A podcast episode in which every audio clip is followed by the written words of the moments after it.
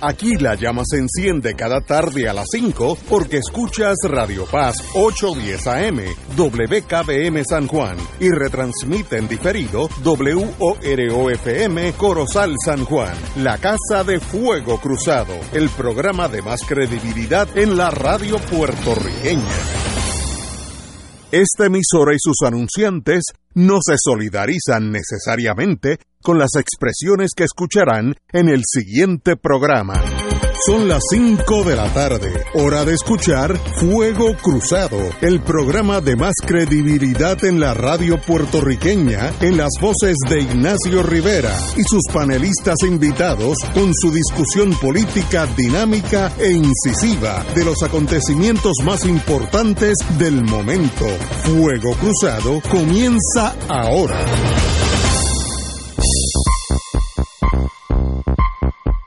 Regresamos amigos y amigas después de una breve pausa, pero hoy tenemos, empezamos el programa una nota de felicidad que el compañero, eh, el doctor Cabanilla, ya está con nosotros. Muy buenas tardes, Cabanilla. Hola, saludos a todos. Bueno, hizo falta, bueno, se fue dos semanas, mira, hasta por África hay cosas malas noticias, así que no te puedes ir de Puerto Rico más nunca, tienes que quedar aquí dándonos protección. Solamente fui por una semana, Ignacio. Bueno, si te ahí por dos, pues no, no estaríamos aquí ahora. bueno, pues háblame de Sudáfrica, ¿qué está pasando por allá? Sí, sí, este, quiero dedicarle bastante tiempo a, a la cuestión esta del, de la variante nueva Omicron. Pero primero vamos a decir cómo están las cosas en Puerto Rico. Vamos, eh, muy bien. Brevemente puedo decir que todo sigue mejorando la tasa de positividad está estable en 3.08, lo cual es un rango aceptable. Y más importante que la tasa de positividad es la incidencia. La incidencia está bajando de forma importante. Qué bueno. Ahora mismo, hoy se reporta 7.92 casos por cada 100.000 habitantes. Y la, vez anterior era 15.25. y, la, y la anterior era 16.13, o sea que va, va descendiendo y las hospitalizaciones siguen bajando y el uso de la unidad de intensivo también. Ahora mismo hay mucho menos de 1% de las camas de los hospitales en Puerto Rico que están ocupadas por pacientes con COVID. Y las defunciones eh, han llegado, yo creo que este es el punto más bajo que hemos tenido, que la media móvil es de 0.4 eh, muertes eh, por cada 100.000 habitantes. Eh, lo cual está en un rango ideal porque se supone que sea menos de menos de uno. Y en ese sentido pues estamos muy bien también. Eh, todo esto pues estoy seguro que se debe a la alta tasa de vacunación que tenemos en Puerto Rico eh, que tiene como efecto que, que las personas vacunadas se pueden contagiar con COVID pero raras veces terminan hospitalizados o muertos y hay que estar pero hay que estar pendiente porque estamos entrando en una época preocupante. La semana pasada fue Thanksgiving seguido por Viernes Negro eh, durante ese momento se congregó mucha gente y me cuentan que en las tiendas mucha gente en Viernes Negro en Puerto Rico estaban sin mascarilla. Y esto pues será seguido por Navidades así que los días los días que vienen son críticos. Eh, yo diría que probablemente en una semana eh, podamos ver quizás eh, si las fiestas de Thanksgiving han resultado en una, segunda semana a partir del día de Thanksgiving, sería el, digamos el jueves eh, de esta semana, quizás ya se pueda ver si va a haber un repunte o no. Esperemos que no. Entonces, vamos a hablar de Omicron. El, el, el porcentaje de los vacunados aquí es más alto en Estados Unidos, tengo entendido más alto de todas las jurisdicciones de Estados Unidos, eso es correcto. Qué bueno, eso habla bien de nosotros. Muy bien. Y el panorama en cuanto a la variante nueva, pues esta variante nueva ha llegado a un momento en que había una gran preocupación en Europa, especialmente en Austria, Alemania y Europa, Europa Oriental, eh, porque habían tenido un repunte bien importante allí de casos nuevos de, de COVID. Y entonces, de momento, en medio de todo eso, pues llega la nueva cepa variante, Omicron, causando eh, pánico en el mundo entero. Pero vamos a tratar de poner las cosas en perspectiva. Eh, se han reportado ya más de 11 casos de Omicron fuera de Sudáfrica. Eh, de hecho, yo creo que ya, ya está mucho más alto que eso y, siguen apareciendo casos en diferentes sitios. ya llegó a Norteamérica porque en Canadá han habido dos casos. y yo creo que ya es tarde para parar esta, esta infección que parece que es bastante contagiosa. Eh, pero la realidad es que esta no es la primera vez que nos enfrentamos a una variante, una variante llamada preocupante, ¿no? Por ejemplo, en el mismo Sudáfrica, en diciembre del 2020, eh, nos informaron acerca de la aparición de, de la llamada eh, beta, la variante llama, eh, beta, que era preocupante, porque tenía ocho mutaciones en la región de la espiga ya mismo les voy a explicar exactamente lo que quiere decir esto de la espiga. Pero es importante que tenía ocho mutaciones ahí. La variante Omicron tiene 32 mutaciones en esa misma región de la espiga, y además de 18 en otras regiones. Y las mutaciones en la, espiga pues plantean tres dudas. número uno, eh, podrá ser que esta nueva variante se propague más rápidamente que la delta. Eh, es muy posible y los datos sugieren que sí. Eh, y también muy importante, una pregunta importante, si las diferencias que están ocurriendo en la proteína de la espiga debido a las mutaciones serán suficientes para que el virus pueda evadir la protección que nos ofrecen las vacunas actuales. Y tercera pregunta es si una vez el virus entra al cuerpo podrá causar una enfermedad más grave eh, del usuario sea más grave de, lo que causa la variante Delta. pero antes de seguir, pues quiero explicarle, como les prometí, es que es la, cuál es la importancia de la espiga y, qué es esto de la espiga. Eh, piensen en el virus como si fuera una pelota de béisbol, pero con unas púas en su superficie. Estas púas son las que le permiten al virus adherirse a unos receptores en las células de nuestra garganta y así pues les permite penetrar en nuestro cuerpo la espiga es como si fuera una llave que, le, que abre la cerradura de la puerta a nuestro cuerpo. Algunas de las mutaciones en las espigas ayudan al virus a penetrar más fácilmente en nuestro cuerpo y por tanto lo pueden hacer más contagioso. Y parece que esto es lo que está ocurriendo, porque parece que se está diseminando bastante rápido, el, el, el, Omicron se está diseminando bastante rápido dentro y fuera de Sudáfrica. Pero además de esto, eh, después de adquirir estas mutaciones, las fugas adquieren una forma diferente al usuario y por lo tanto el sistema inmune puede que no las reconozca porque esas, las fugas se ven diferentes, ¿no? Las espigas se ven diferentes de lo que es, lo que son en el virus original antes de la mutación. Y eso pues la puede hacer resistente a la vacuna porque el sistema inmune no las va a reconocer porque son diferentes.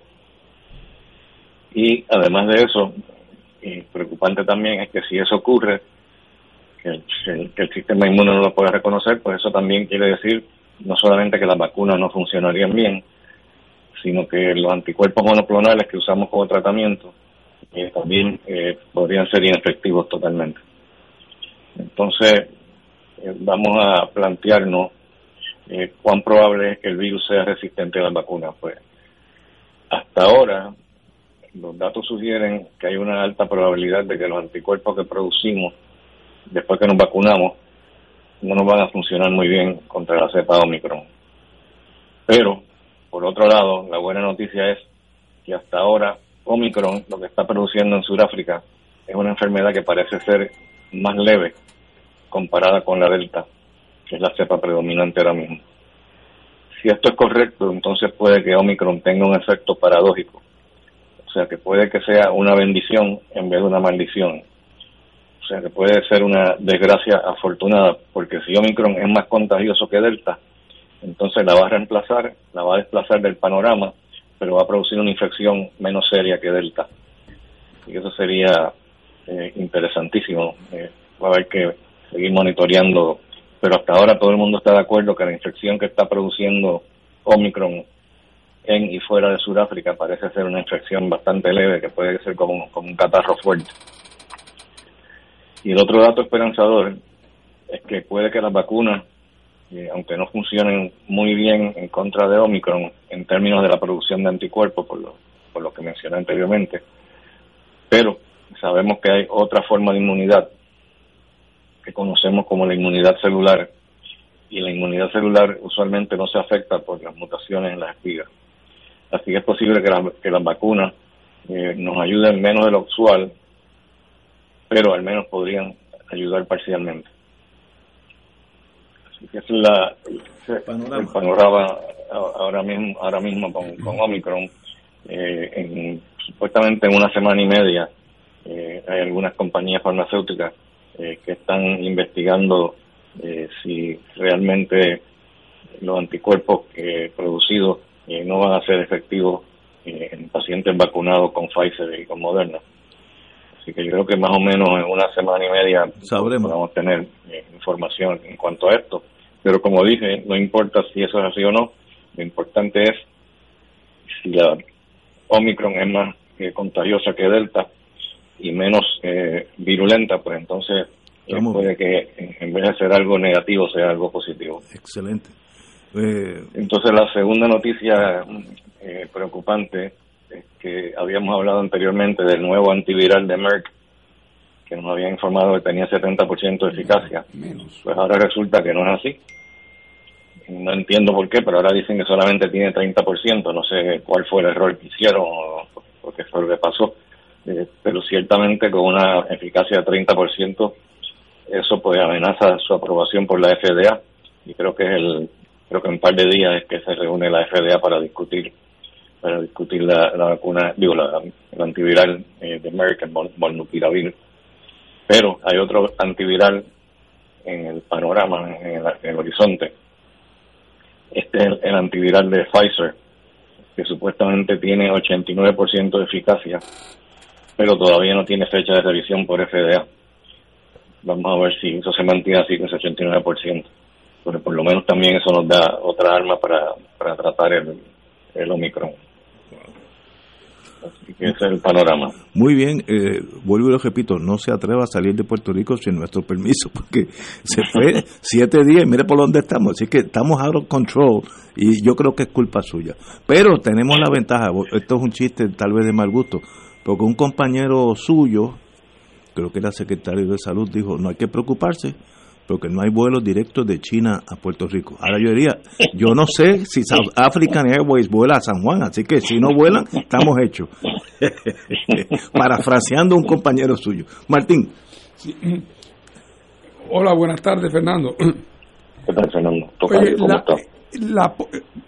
asumiendo que en efecto la protección de las vacunas no resultara efectiva contra, eh, contra esta nueva cepa o no fuera muy efectiva, eh, aunque fuera más menos virulenta que, que Delta, siempre valdría la pena poder estar protegido contra ella, porque siempre hay personas que tienen mayor condición de riesgo, me imagino, ¿verdad? Me pregunto yo, ¿cuánto tiempo te habría que esperar en lo que se pudiese desarrollar un nuevo ciclo de vacuna adaptada a esa nueva variante?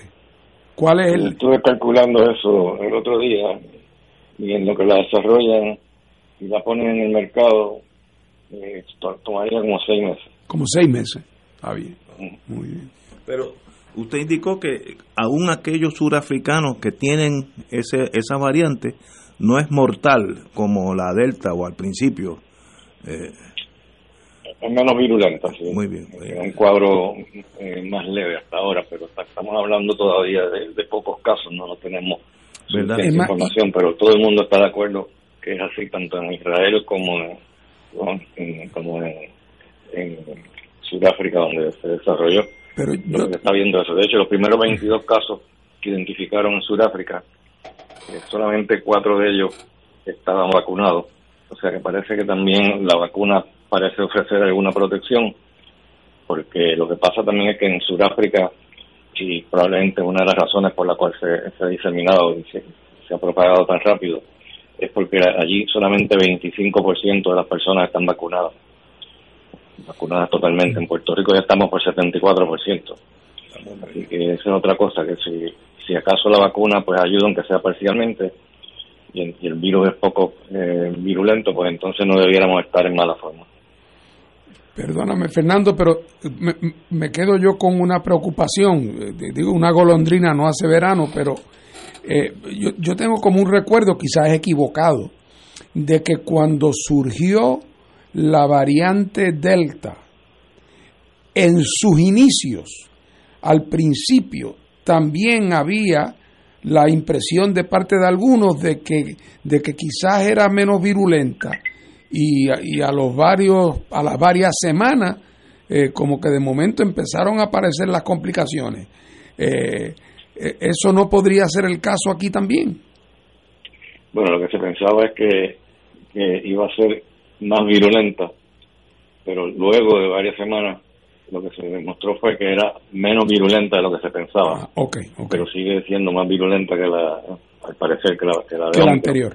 Ah, sí. Bueno, pues muy bien. Buenas tardes, Cabanillas, ¿cómo estamos? Hola, Paco. Bienvenido. Este, y parece que a la luz de las premisas de Ignacio, eh, eh, como, como decían antes, le decían a los muchachos, pero tú te crees que te manda, ¿cómo te vas a ir sin permiso? Así, Irresponsable. Pues mira, yo solamente tengo una, un, comentario para suscitar algún comentario tuyo, porque tú has sido preclaro. Yo no sabía esto de que las variantes tenían distintas mutaciones para complicar el cuadro, ¿verdad? Pero cada vez que surge una de estas variantes, sea el Delta o, ahora Omicron, pues aumenta la incertidumbre en la población y aumenta, se intensifica una discusión que ya llevamos hace dos años, y es que estamos como caminando en una cuerda floja y a veces nos inclinamos a ser más proteccionistas y a veces menos. Entonces estamos en una cuerda floja. De hecho, yo temo que la gente pueda tornarse a la larga escéptica. Eh, y entonces nos descuidemos. Pero en esta cuerda floja en que estamos, es evidente que si se desarrolla por, por África, pues se va a transmitir con gente viajando, ¿no? Eh, se van tú, has escuchado en el, en el, en el contexto médico tuyo eh, si hay intenciones de promover pues ciertas si no cierre ciertas protecciones particulares en puertos y aeropuertos sí ya en Estados Unidos igual que, en muchos otros países eh, prohibieron los vuelos de, para que traer gente de Sudáfrica a Estados Unidos así que eh, no sé exactamente cómo que va a funcionar eso. Yo creo que es que prohíben el vuelo de personas que no son ciudadanos norteamericanos, que no son ciudadanos de Estados Unidos, porque no van a dejar varados allí a los estadounidenses. Pero... y además que los americanos nunca son portadores de nada malo. Claro.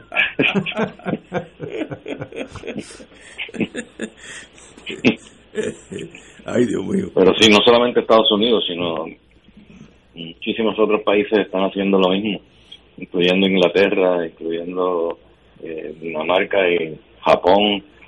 Y, ahora están sufriendo, los sudafricanos eh, estaban pidiendo por favor que no hicieran eso, que, no les cancelaran, lo, que no prohibieran los vuelos. Pero obviamente no le van a hacer caso. Bueno, a lo mejor resulta ser una bendición y si eso es así, pues entonces que sigan viniendo gente de allá con infectados.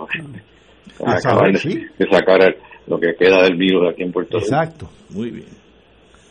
Pues doctor Cabanilla, como siempre, un privilegio y bienvenido de nuevo a Puerto Rico. Así que eh, muy muy agradecido por su visión de en esta crisis que el mundo entero. Yo puse la televisión hoy a como a las 5 de la mañana, CNN y, y todo, lo único que hablan es lo mismo, lo mismo, lo mismo uno se vuelve loco. Mejor no, no, no, no ver esas cosas tanto. Así que muy, muchas gracias por esta aclaración que es muy importante. Bueno, bueno señores, tenemos que ir a una pausa y regresamos con Fuego Cruzado. A mí me parece que es alternativa. Fuego Cruzado está contigo en todo Puerto Rico. ¿Tienes cáncer de próstata? Si has recibido terapia y el cáncer continúa avanzando, no pierdas la esperanza. Existen nuevas terapias dirigidas y que estimulan el sistema inmunológico para detener el cáncer de próstata. Llama hoy al 787-407-3333. 787-407-3333. Pan Oncology Trials, ofreciendo terapias de tratamiento con la ciencia más avanzada para combatir el cáncer. Buenos días familia. Es la casa a la que siempre puedes llegar sin invitación. A las 10 de la mañana, Judith Felicie es tu anfitriona para conversar sobre medicina, psiquiatría de niños y adolescentes, artes, derecho, valores y fe. Todos los días por Radio Paz 810 AM. Buenos días familia. Donde una conversación parece demasiado corta. Buenos días familia. De lunes a viernes por Radio Paz 810 AM. Miércoles de Infoempresas a las 4 de la tarde, con entrevistas e información con nuestros emprendedores y empresarios. No te lo puedes perder, miércoles a las 4 de la tarde, por aquí, por Radio Paz 810 AM y Radio Paz 810.com. Los espero. A mí me gusta mi pueblo, a mí me gusta mi gente,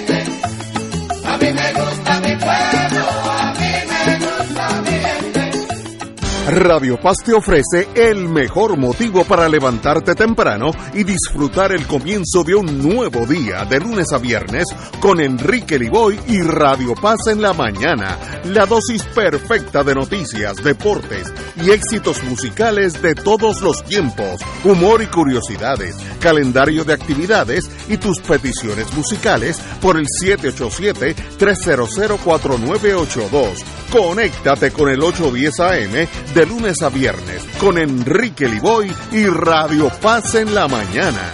Ser rotario es dar de sí, con amplitud, sin anhelo de recompensa del cielo, antes de pensar en sí. Mensaje del Club Rotario de Río Piedras. Y ahora continúa Fuego Cruzado.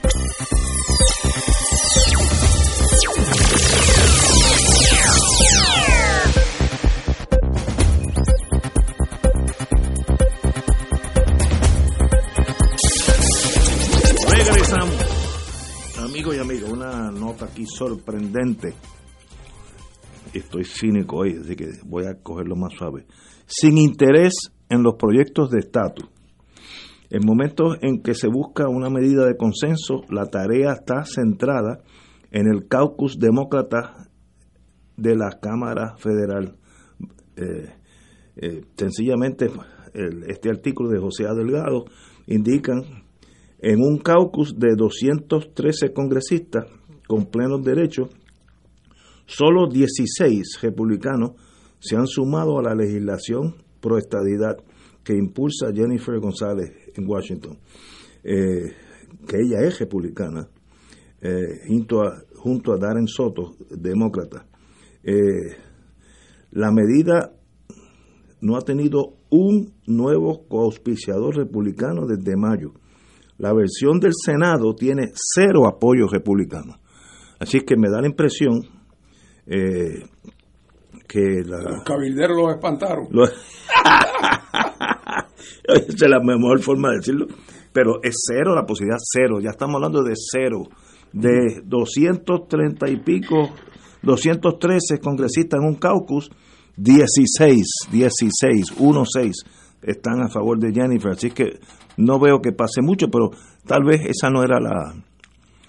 Ese no era el evento político aquí, era revivir esto aquí y no, no tanto allá. Pero no sé, ¿cómo tú lo ves? Bueno, yo creo que poco a poco van a ir internalizando los estadistas que, bueno, pues, pues lo, que, lo que ya todos deben saber, que es que, que la posibilidad de que, que, que no, hay, no hay nada en el fondo muy racional ni de ningún peso que vaya a llevar a un americano, particularmente un americano conservador, eh, a interesarse por el tema de la estadidad para Puerto Rico. Es como nosotros no nos interesaríamos en que, en que la Guyana francesa fuera un municipio de Puerto Rico. Tampoco. Pa- ¿Para, qué? ¿Para qué? Lo que nos va a traer en todo caso son problemas. Así que por lo tanto, pues podrá alguien allá en la Guyana francesa estar loco con ser municipio de Puerto Rico, pero, pero ese no es el que importa, el que importa somos nosotros. Así que, pero en realidad este tema eh, hay que verlo para entenderlo, a mi juicio, desde el punto de vista de qué es lo que mueve a estos legisladores. Hay una posibilidad en la Cámara, en Estados Unidos, todavía, de que se apruebe no el proyecto de Jennifer, quizás no el proyecto de Nidia, pero una combinación de las dos, que sea menos amenazante eh, y que conserve el elemento en común que tienen ambos proyectos, que es el cerrarle la puerta a la continuación del colonialismo en Puerto Rico. Y hay espacio para eso, hombre, no porque la voluntad de los puertorriqueños sea objeto de respeto en Washington, no nos ilusionemos, eh, porque no, no hay la militancia y el compromiso ni la masificación para que eso ocurra en esta etapa. Lo que sí es que en una Cámara dominada por demócratas, que se están peleando ya frente a los republicanos, los votos para las próximas elecciones congresionales del 2022 y para las presidenciales del 24, para los demócratas, ganar el mayor posible porcentaje del voto hispano es crítico, especialmente en aquellos estados donde la población hispana puede ser decisivo y ni hablar del peluquín, que entre esos está la Florida, donde hay un millón de puertorriqueños en un estado que puede ser determinante en cualquier carrera. Por lo tanto, los demócratas querrían poder aparecer en la página de los que están promoviendo, no van a decir ellos la estadidad, promoviendo la libre determinación, que es un principio que suena tremendo, la libre determinación del pueblo puertorriqueño, eh, que es como sería, eh, y entonces eso les permite, número uno, no aparecer prematuramente comprometidos con ninguna alternativa. A favor de un principio que es respetable, que es el de la libre determinación. Ganarse la buena voluntad de votantes hispanos, particularmente puertorriqueños, en Estados Unidos, y a la misma vez con la tranquilidad espiritual de que en el Senado eso no va para ningún sitio. Así que pueden ellos darse el lujo de aprobarlo en la Cámara, aunque sea por una votación por pura línea partidista, porque los republicanos tienen las mismas razones al revés para votarle en contra, porque quieren aparecer allá en Iowa y en South Carolina diciendo cómo ellos le votaron en contra ese proyecto que pretende unir a este pueblo caribeño y latinoamericano a los Estados Unidos y que va a dañar la vida en los Estados Unidos.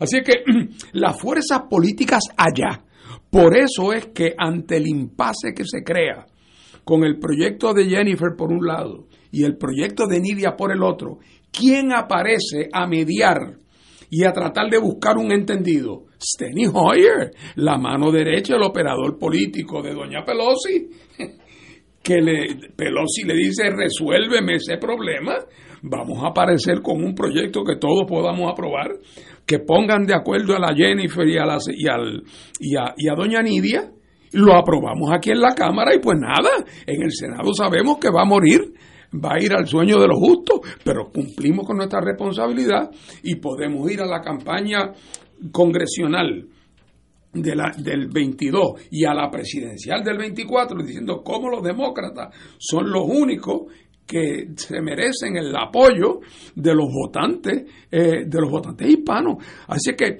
si allá eso no tuviera consecuencias electorales, no se movía ni una pulgada, ni un centímetro. Y eso es exactamente lo que está pasando. Así que en este momento hay, a mi juicio, espacio para que entre esos dos proyectos formen uno que conserve lo que tienen en común, que es el afán de dejar a un lado la alternativa colonial territorial. Porque no tiene razón alguna, doña Jennifer, para oponerse a un casamiento de ese proyecto con el otro en una votación entre la alternativa de estadidad, independencia y libre asociación, en vez de un proyecto de estadidad sí o no, con un calendario cortito. Así que, porque además recuerden, que el PNP, que tiene que venir a las elecciones del 24, habiendo mostrado algún adelanto en su causa estadista, porque no puede Pedro Pierluisi salir a hacer campaña y cuando le pregunten en la campaña del 24, señor Pierluisi, ¿y sobre la estadidad? Y que Pierluisi conteste, bueno, eso yo la mandé a pedir hace tres años, pero no he sabido nada de ello. No, tiene que poder decir algo. Y el de Jennifer, como está así, en pelo, ese no va para ningún sitio. Así que las condiciones están ahí. Los PNP tienen razones para buscar flexibilidad. Doña Nidia respeta el principio de la libre determinación. Eh, el principio de ponerle fin a la colonia está en ambos proyectos. Y entonces hay un interés partidario demócrata.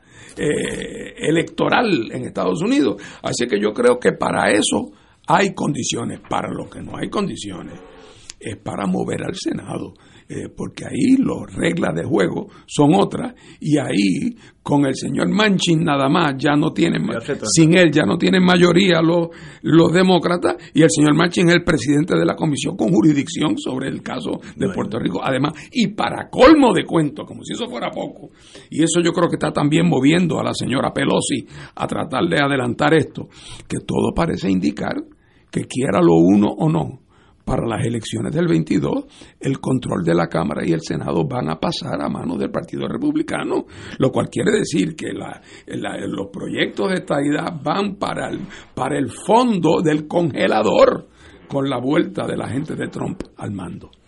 Wow, compañero catalán. ¿Por qué aquí se insiste en decir, y con razón, que en Puerto Rico se ha tenido bastante éxito enfrentándose al COVID-19, al virus, las medidas que se han tomado y demás? Porque ha habido consenso. Yo no he escuchado aquí a ningún partido político oponiéndose a las medidas para proteger la vida ante el COVID. ¿Qué falta aquí? Pues en Puerto Rico falta concertación, no congelación a eh, determinados estatus, porque de arranque vamos a estar bastante divididos, sino concertación, congelación a un proceso. En las palabras que usa José Delgado, el periodista del Nuevo Día, que estaba citando Ignacio, son frialdad, eh, falta de interés en el Congreso de Estados Unidos. ¿Cuándo no ha sido Pascua en diciembre? Claro que falta interés allá, pero tiene que haber concertación acá. Mientras que el PNP en el poder o el Partido Popular en el poder sean, se obsesionen en empujar su particular eh, solución al estatus, solución entre comillas, eh, en este caso el PNP, pues mira, van a ir muy mal. Eh, el PNP le está sirviendo muy mal a, a Puerto Rico, a la posibilidad de la concertación y al propio postulado de ellos congelación a la estadidad. Es más, hay frialdad y habría más si dejamos pasar unos cuantos meses y el- los cabilderos se llegan a sentir un tanto más. Cuando esos cabilderos se sientan, la frialdad va a estar a nivel del Polo Norte porque los cabilderos van a alejar cualquier discusión de estatus y van a dramatizar también la falta de concertación de Puerto Rico ante los ojos de los propios con- congresistas. Por lo tanto, si queremos una discusión seria, tanto en la Cámara como en el Senado inclusive, una discusión seria en, en Estados Unidos sobre el asunto del estatus, si queremos haber- abrir vías, caminos de solución, tiene que haber concertación en Puerto Rico, congelación a estos mecanismos procesales. Por eso a mí me parecía tan, tan bueno el, el- proyecto inicial de Nidia Velázquez, pero eh, definitivamente no ha logrado, acá en Puerto Rico tampoco, el apoyo debido. Menos lo va a lograr, menos lo va a lograr allá entonces. Bueno, si el primero en Puerto Rico que disparó para torpedear el proyecto de Nidia fueron los populares, porque la, la virtud fundamental del proyecto de Nidia, más allá de los detalles procesales importantes que contiene, porque contiene un mecanismo que, que- que promueve y estructura un proceso de negociación, eh, es, que, es que da el salto a decir que las alternativas tienen que estar fuera de la cláusula territorial. O sea, es el paso. Y en eso coincide, aunque puede ser por motivos distintos, con el proyecto de Jennifer.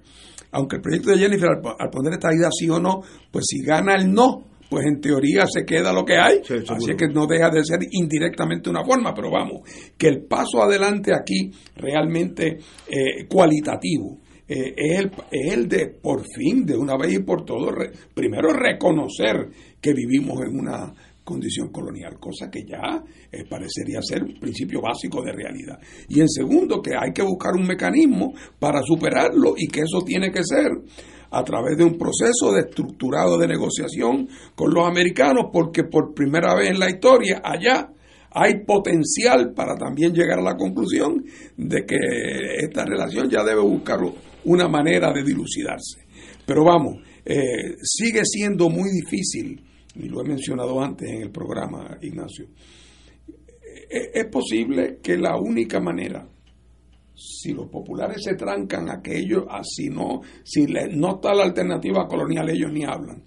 Y los PNP que si no es sí o no, ellos no, pues es posible, pues tengamos que cambiar el gobierno en las próximas elecciones y tratar de lograr que lleguen al poder en las próximas elecciones en Puerto Rico una gente que esté comprometida como primera prioridad con transformar la realidad y usar la menguada pero, pero legítima fuerza del pueblo de Puerto Rico a través de su gobierno para confrontar a Washington y poder con ese apoyo electoral poner en, camino.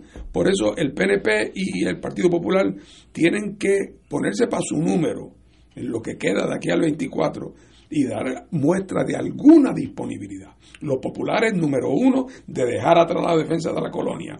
Y el PNP, número dos, de dejar a un lado la ilusión de que esto es Iowa y Arizona, que entraron a la nación con un plebiscito sí o no, porque es que eso es lo único que estaba en issue. No, en Arizona la alternativa independentista no estaba planteada, ni en Alaska tampoco, ni había dudas sobre el gobierno federal de que tarde o temprano serían estados. Así que eh, me temo que si, si no hay la sensatez y la cordura de buscar, como Paco señala con toda razón, lo ideal, un consenso descolonizador y buscar un proceso, va a tener que venir un gobierno a Puerto Rico que esté comprometido con eso y que lo impulse, porque eso no lo va a hacer ni un gobierno popular ni un gobierno PNP. Yo, yo en eso creo que el Partido Popular, cuando le menciones estar fuera de la cláusula territorial, sencillamente ahí fallecen, caen, caen mareados del susto. Así que yo no creo que ellos van a entrar. Pensando como yo no puedo pensar como popular, pero lo que yo sé de ese partido. Sí, ha sido, siempre. Sí, este, porque van a decir, si digo fuera de la cláusula territorial, los estadistas van a decir que yo soy de, de izquierda, independentista, comunista, de Chávez. Por tanto, vamos a seguir con, con lo que tenemos, Elela. Ese yo creo que es la, porque sigan con esa canción que en las últimas elecciones sacaron menos votos que los estadistas y menos votos que nunca antes en 50 años. Es que los tiempos a veces te alcanzan, aunque a veces lenta, pero llega el momento, la verdad. Y yo creo que eso está llegando. Yo donde lo veo claro es en la juventud, de 30 años para abajo los miedos de la, de la Guerra Fría, toda aquella cosa que marchitó una o dos generaciones, ya pasó. Y estos muchachos, primero, no tienen interés en la política, muchos de ellos, porque piensan que todos son iguales, un montón de pillos, y algo tienen que dejar los muchachos. Y entonces ellos, es cada cual por su lado, la vida personal, salvarse ellos y eso, esa juventud, un día de esto va a encontrar un liderato. Y ahí se va, va, a venir otro partido arrollando, o de los que están, pero con nueva vida. Porque a mí me da cierta, cuando leo eh, en ese artículo de José Delgado que tú usaste como base para abrir el tema, uno nota en José un cierto pesimismo. Y José es un gran periodista, muy, un gran periodista. Eh, y, pero yo recuerdo cuando yo, primero José fue estudiante mío en la escuela de leyes. Eh, nunca, yo creo que nunca terminó leyes, prevaleció la sensatez en él y se dedicó a otra cosa. Eh, pero José llegó a Washington cuando estábamos empezando el lío aquel del 89 al 91 con Johnston.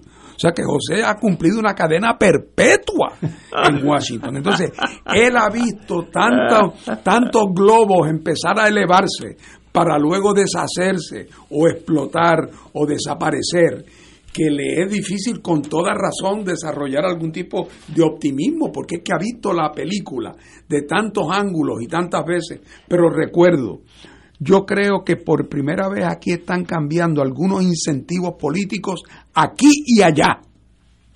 Algunos incentivos políticos. Esto no va a producir eh, ¿verdad?, el- una epifanía, pero creo que hay, hay una esperanza razonable de que si cada cual actúa en protección de sus intereses, fíjate lo que estoy diciendo, en protección de sus intereses, pudiera un proyecto que case el de Jennifer y el de Nidia pudiera ser aprobado este, digo, este año del 2022 en la Cámara. Y eso, otra vez, aunque ahí termina, porque termina ese Congreso eh, y el Senado no va a actuar sobre él, pero no dejaría de ser un hito de que se aprobara un proyecto de libre determinación que excluyera la alternativa colonial y que se hubiera podido hacer por encima del pataleo de los colonialistas puertorriqueños.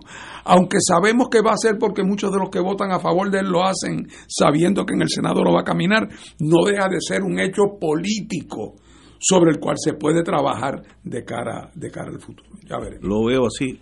Vamos a, vamos a una pausa, amigos, y regresamos con Fuego Cruzado. Fuego Cruzado está contigo en todo Puerto Rico.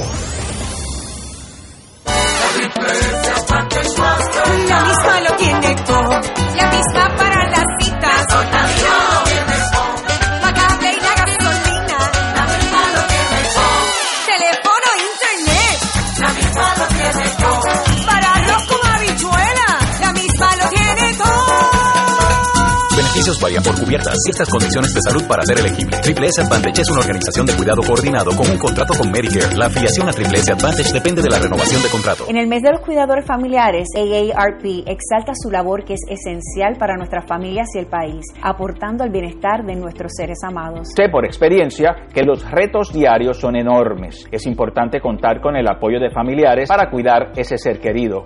Para continuar, es importante cuidarnos y sacar tiempo para recargar baterías.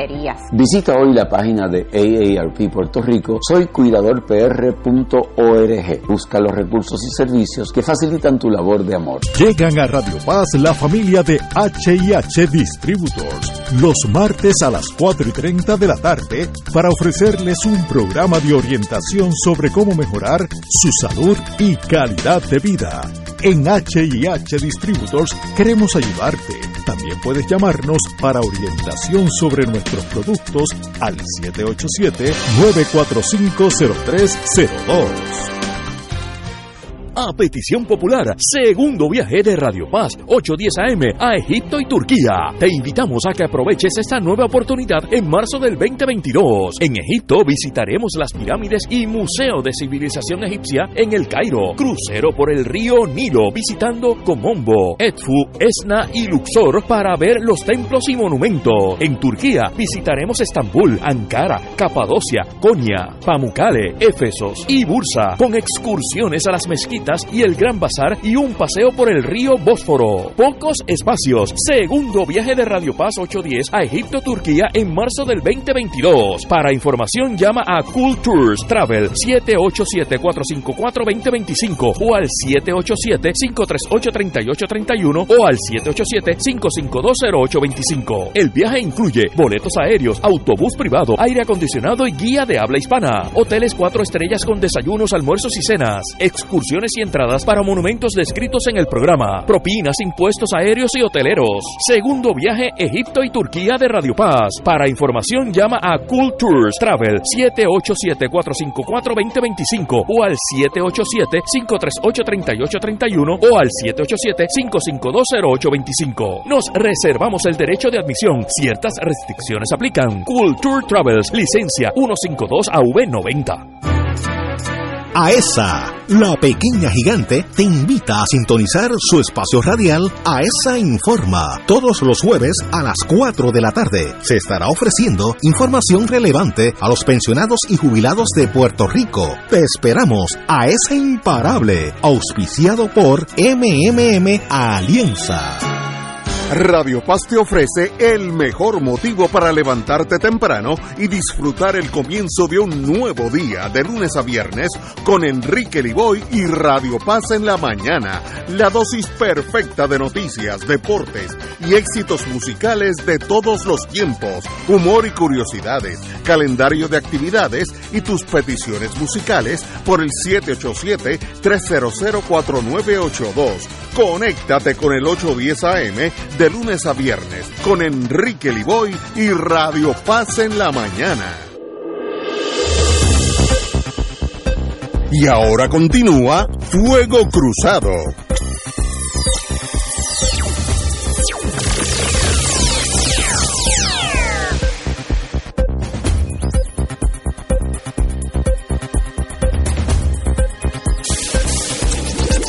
Amigas y amigos, yo creo que esta noticia tiene dos cosas que que analizar. Hoy sale histórica asignación de fondos para arreglar nuestras carreteras, que eso sí que debe ser prioridad absoluta. Ya yo voy por cuatro gomas, dos en el carro de mi esposa y dos mías, que se han dañado, ha habido que cambiarlas por los boquetes, así que eso cuesta dinero. Pero tal vez esto ya está al otro lado. La pesadilla de transitar por las vías públicas carente de iluminación, con desprendimientos y cubiertas de maleza, comenzará a atenderse con la asignación de 100 millones de los forros de los fondos ARPA. Eso es América, algo así. Eh, Es el plan americano de recuperación. América the Beautiful. Ah, sí. 100 millones asignados. Ya está, no hay que ir al Congreso, sino que ya están asignados. Yo no sabía que había en Puerto Rico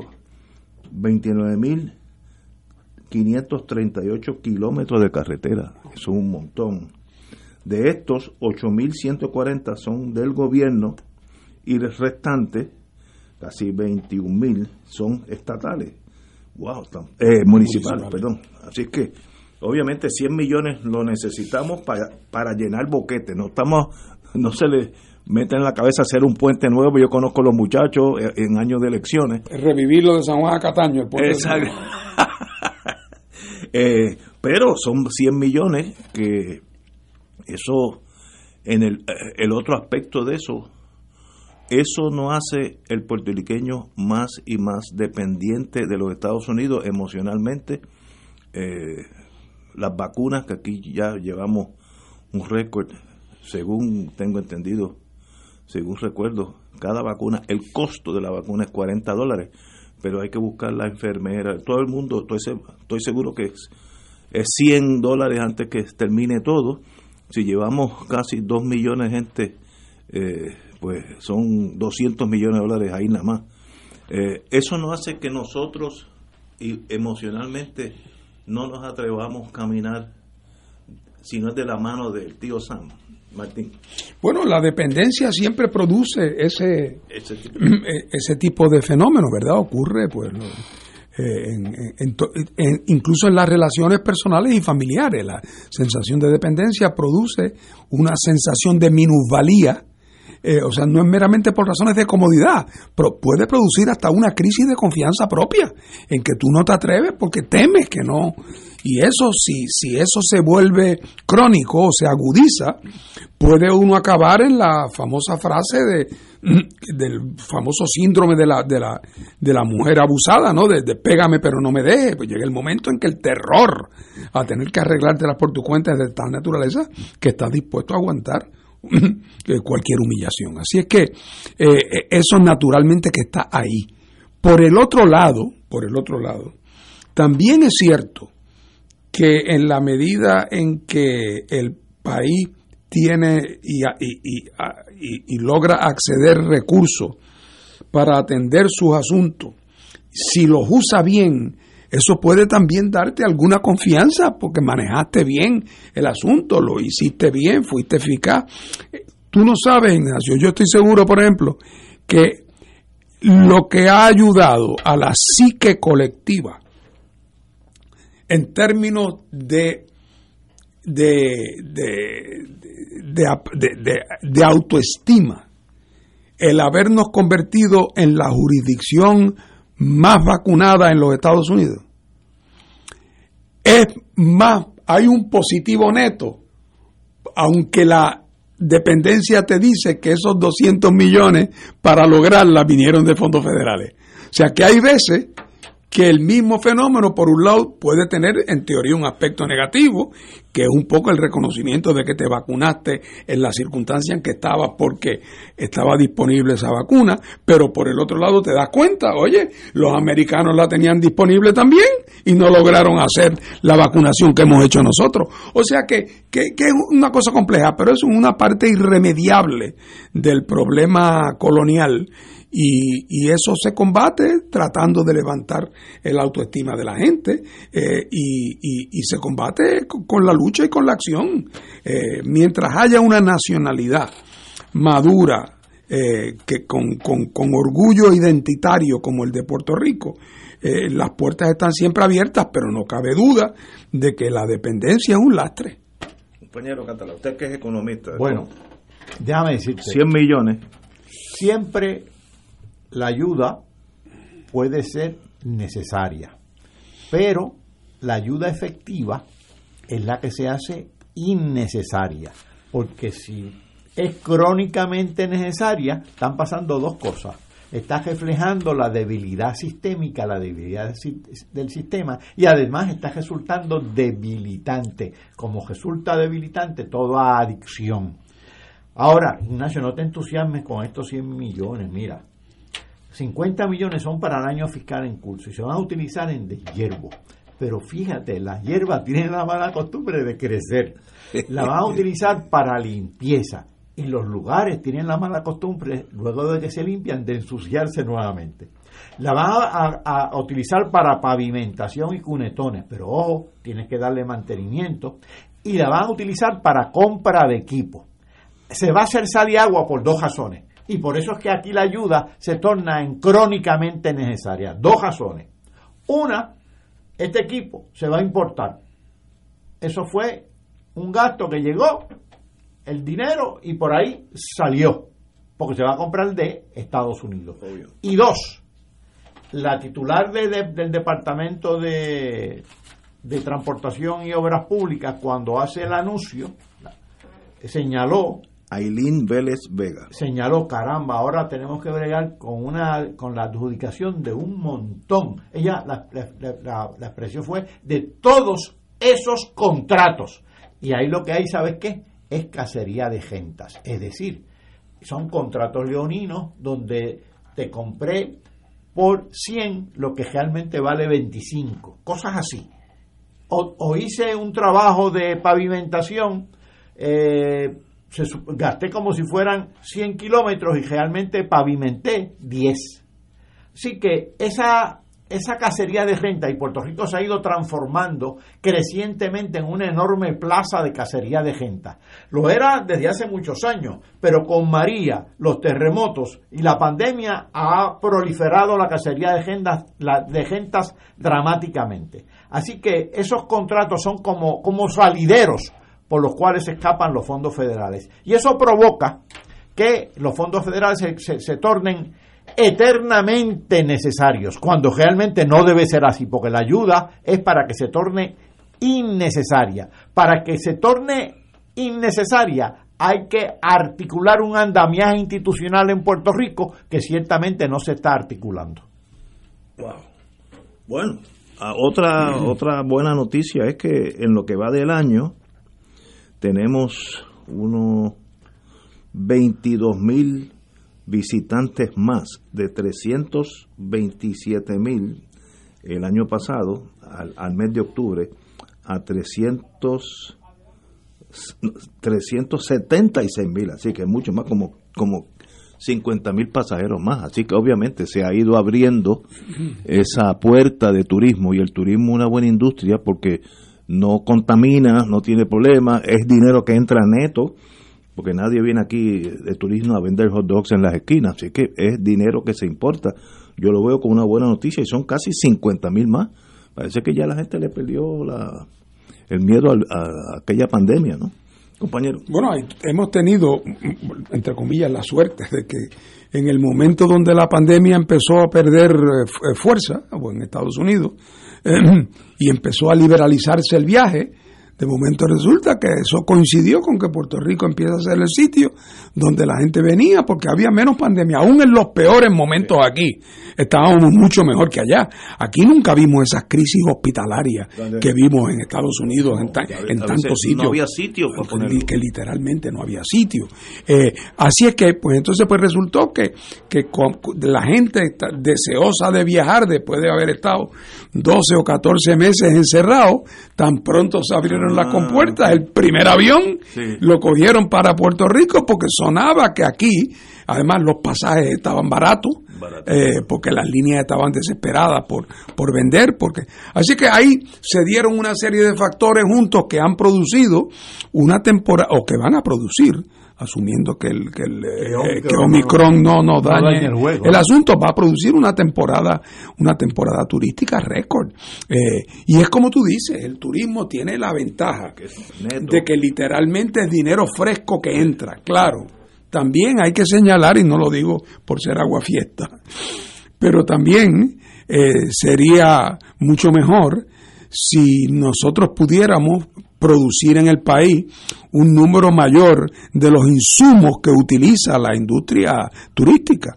Pues si nosotros produjéramos la electricidad con la luz solar, no tendríamos que pagarle a Venezuela por el petróleo que le tenemos que comprar para que haya luz en el Hotel La Concha. Eh, si tuviéramos una industria agrícola modernizada y capaz, podríamos asegurarnos que mm, cientos de millones de dólares que tiene que pagarse para traer de afuera comida que se pudiera producir aquí. O sea, nos quedaríamos con, con un pedazo más grande. de- de- hoy día, pues claro, se queda el dinero que se queda en salario. Eh, pero en términos de otras cosas, mucho de ese dinero, como decía Paco, vuelve esa misma noche cuando aquel hace su, compra en el hotel, pues hay que comprar eh, 20 sillas nuevas para el hotel. ¿Dónde la compra? En un catálogo en Nueva York.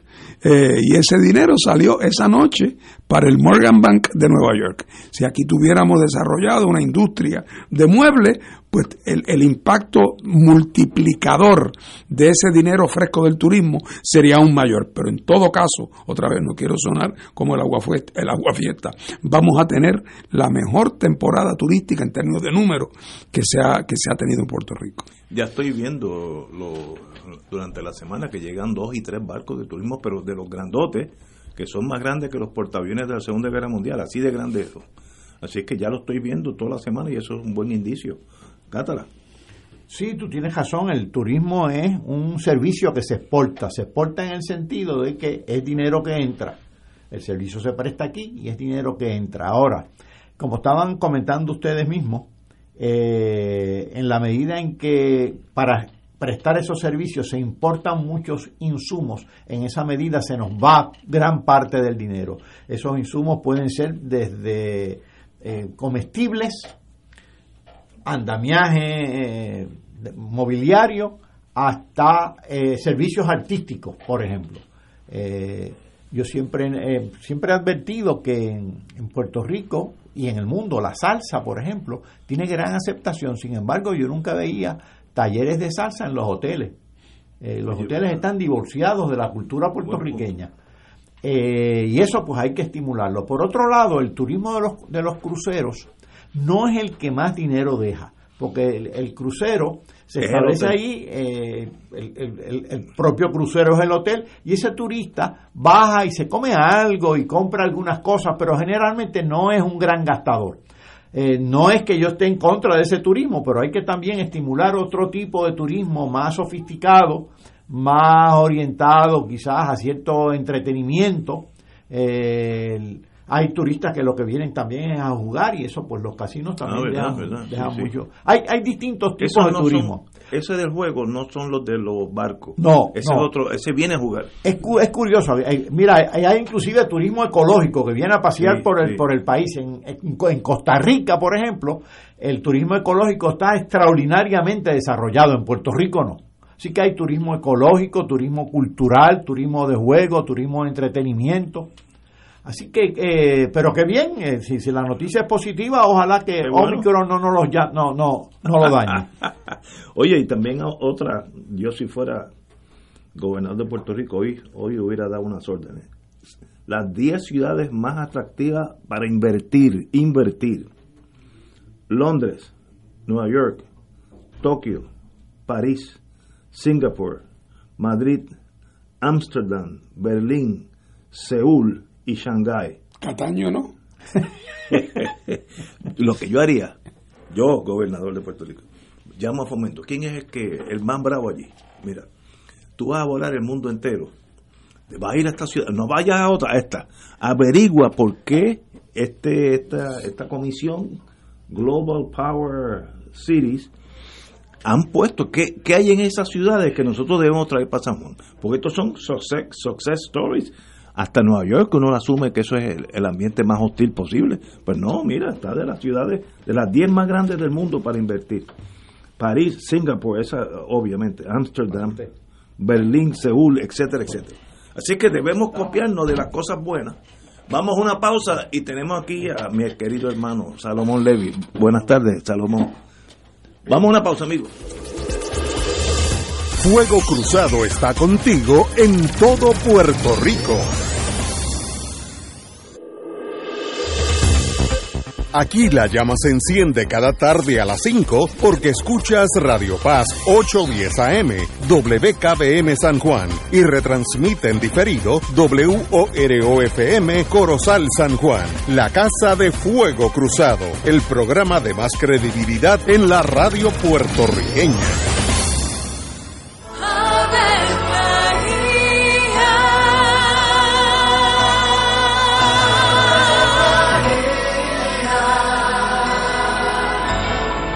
El ángel del Señor anunció a María. y ella concibió por obra del Espíritu Santo. Dios te salve María, llena eres de gracia, el Señor es contigo.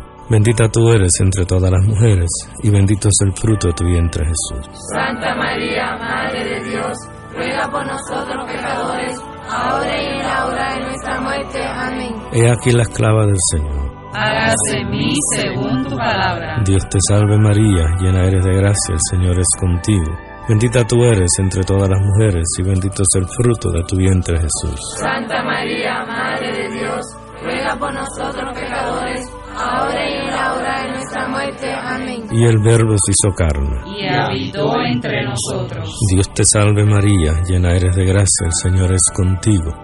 Bendita tú eres entre todas las mujeres, y bendito es el fruto de tu vientre Jesús. Santa María, Madre de Dios, ruega por nosotros pecadores, ahora y en la hora de nuestra muerte. Amén. Ruega por nosotros, Santa Madre de Dios. Para que seamos dignos de alcanzar las promesas de nuestro Señor Jesucristo. Oremos. Derrama, Señor, tu gracia sobre nosotros, que por el anuncio del ángel hemos conocido la encarnación de tu Hijo, para que lleguemos por su pasión y su cruz a la gloria de la resurrección, por Jesucristo nuestro Señor. Amén. Gloria al Padre, al Hijo y al Espíritu Santo. Como era en un principio, ahora y siempre, por los siglos de los siglos. Amén. Comesa, el comedor solidario de la Universidad del Sagrado Corazón, se une a Giving Tuesday por la alimentación de los universitarios. El martes 30 de noviembre, accede a sagrado.edu diagonal Giving Tuesday y apoya a Comesa. Y ahora continúa Fuego Cruzado. Lo próximo es un segmento pagado.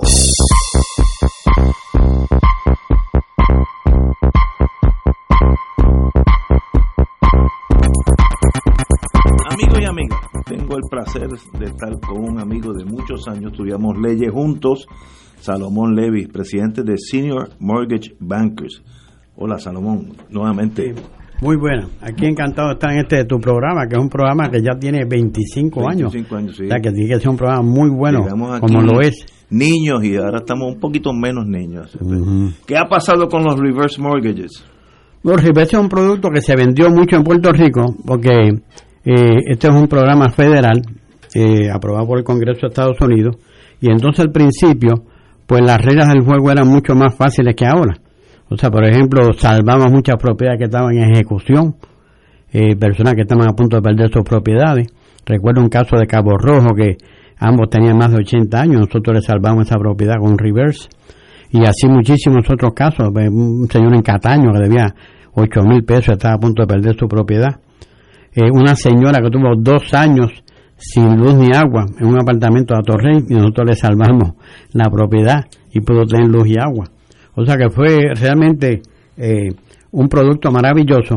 Después entonces el gobierno federal empezó a recortar un poquito debido a que vino la, la gran recesión de, de 2008 y los precios de las propiedades se vinieron abajo con la crisis financiera como el 2008. Y entonces el gobierno federal pues empezó a apretar un poquito más el, el producto y ajustarlo más de- debido a las pérdidas grandes que habían tenido, porque este es un préstamo que lo garantiza el gobierno federal. La persona que toma ese préstamo no tiene que pagarlo nunca, y los herederos menos todavía. O sea, no afecta a los herederos de, de la familia que, que fallece, eh, o del matrimonio que fallece. Así que es un producto que no es para todo el mundo, pero sí para algunas personas que no tienen los medios económicos para sostenerse, que están apretados, que tienen una casa salda o casi salda, eh, como queda nunca lo van a perder. Esa propiedad, mientras viva la persona, no va a perder esa propiedad. Para personas que tienen ingresos bajos, que ese es otro problema que tuvimos con el reverse, que era requisito pagar obviamente el seguro de la casa y, y el crimen si aplica. Entonces, la persona no tiene ingresos suficientes, pues entonces se hace eh, como un ajuste en, en- en ese pago, una reserva de digamos 10, 15, 20 años, lo que haga falta, para que precisamente la persona tenga el dinero ya reservado para pagar el seguro de huracán y terremoto, que es obviamente un requisito de todo tipo de préstamo, y que debiera ser algo que las personas, aunque tengan sus propiedades saldas, debieran tener también. Y entonces, de esa manera, pues no tienen problema, que si mire, no puedo pagar el seguro, pues la reserva ya hecha. Eso está para personas de bajos ingresos. La persona que tiene sus ingresos suficientes para pagar el seguro, pues no hay problema, o sea, se le da el dinero completo y no se hace ninguna reserva. Y lo bueno de, esto es, vuelvo y repito, que eh, no solamente que no se puede, no hay que pagarlo, sino que los intereses son tan y tan bajos que digamos, si uno coge una hipoteca reverse de 60 mil dólares, con los intereses como están, al 3% serían 1.800 pesos de intereses que solamente acumularía ese préstamo. Que uno puede inclusive hacer abonos al préstamo, no, no, es que, eh, no es que el préstamo no se pueda pagar, puede uno hacerle abono si quiere, pero para personas que no puede hacer ningún abono, la deuda va a aumentar solamente 1.800 pesos al mes, de un préstamo de 60 mil. O sea que es un préstamo muy llevadero y eh, también, como dije, los herederos, los hijos y herederos no, no tienen que pagar nada, pero sí pueden vender la propiedad. Obviamente, si hay un equity en la propiedad, la pueden vender, o uno de ellos pagar la deuda y quedarse con la propiedad. ¿Y cómo, cómo está el panorama de los intereses hipotecarios en estos, en estos días? Bueno, eh, los intereses han comenzado a subir, ¿por qué? Porque eh, sabemos de la subida tan grande del petróleo, que eso obviamente se nota en las gasolineras. Y últimamente hubo un bajón ahí por la cuestión de, del temor esto que surge a- de nuevo la pandemia con, con más fuerza. Pero eh, no hay duda alguna que eh, lo- la- el nivel inflacionario en Estados Unidos ha subido, no solamente en Estados Unidos, en, casi todos los países, debido al periodo que tuvimos de pandemia, pues entonces ha, ha habido un dislocamiento en, la producción de productos y servicios y entonces tenemos una inflación de 5.3 fue el mes pasado, que eso va por encima de cómo están los intereses.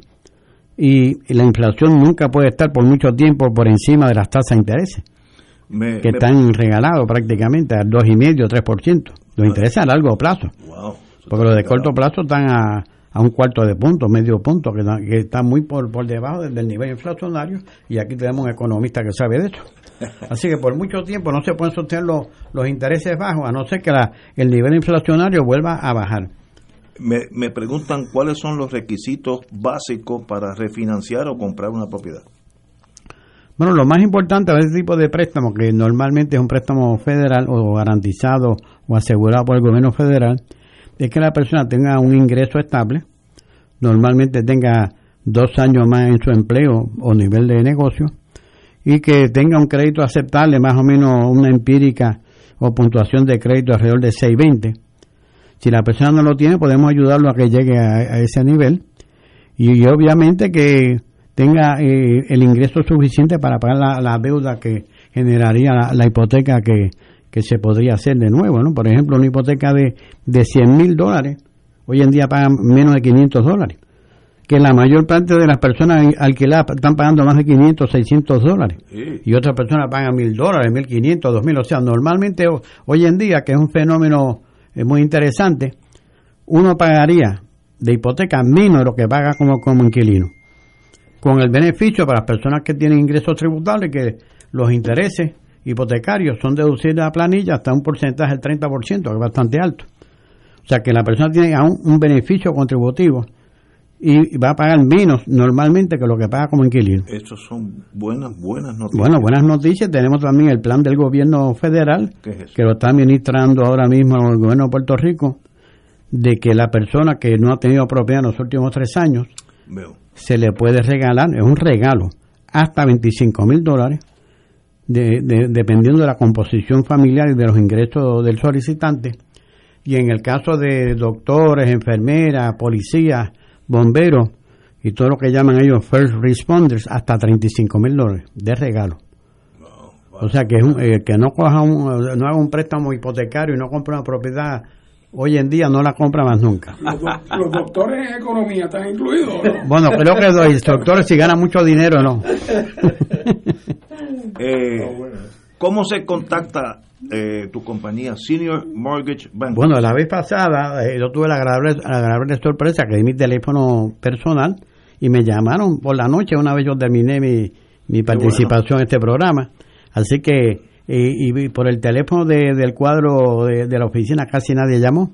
De hecho, hoy una, una amiga de, de, de allá de Mayagüez me llamó, eh, precisamente unos minutos antes de llegar a este programa, de la participación que yo tuve la semana pasada, ¿correcto? Y, y mañana a las nueve y media la va a llamar un refer- una referida mía. pues Bueno, ya, hablamos. ya la contacté, Ah, ya sí, la contacté, usted se sabe que yo soy mueve, usted rápido en eso. Usted se mueve, qué Sí. bueno. Y entonces, eh, pues esta, ¿Cuál es el esta, esta señora que, de- que digo vive en Cabo Rojo y nos está escuchando, lo más seguro, porque me escucha el programa este de Fuego Cruzado y trabaja en Mayagüez, pues una candidata a este tipo de préstamo, donde recibe una regalía del gobierno y encima de esto, pues entonces puede comprar su casa a unos intereses bajos. Teléfono. 787-232-3952. Eso, a partir de que yo me vaya del programa, pueden llamarme o, o escribirme texto. Yo me comprometo a, a contestar todas las llamadas. 787-232-3952. Muy bien, pues Salomón, como siempre, un privilegio. Y ahora que uno aprende cada día que camina por la vida, aprende más. Yo Bueno, no esto realmente vivimos unos momentos que si la gente Este no, aprovecha ahora, este pues con la inflación que está ocurriendo, los intereses van a tener que, que subir ya para el año que viene. De hecho, hay gente del, de la- del FED que lo han dicho ya. Ya, ya lo están llamando. Pues mire, entonces, eh, es, es un honor estar aquí en este programa, este que es un programa que ya lleva tantos años en, en el aire y por algo será. Y, y, Por los y amigos obvia- como tú que Bueno, y los participantes estos que son muy buenos. Y los compañeros son mejores que yo, pero Sí. por mucho. Bueno, Ignacio, siempre es un placer Un estar aquí con, con ustedes. Así que me retiro con mucho gusto. Este- Saludos a tu papá. Tenemos que ir a una pausa, amigos. Vamos a una pausa y regresamos with Crossfire. Fuego Cruzado está contigo en todo Puerto Rico.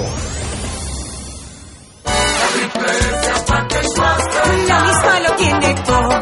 La misma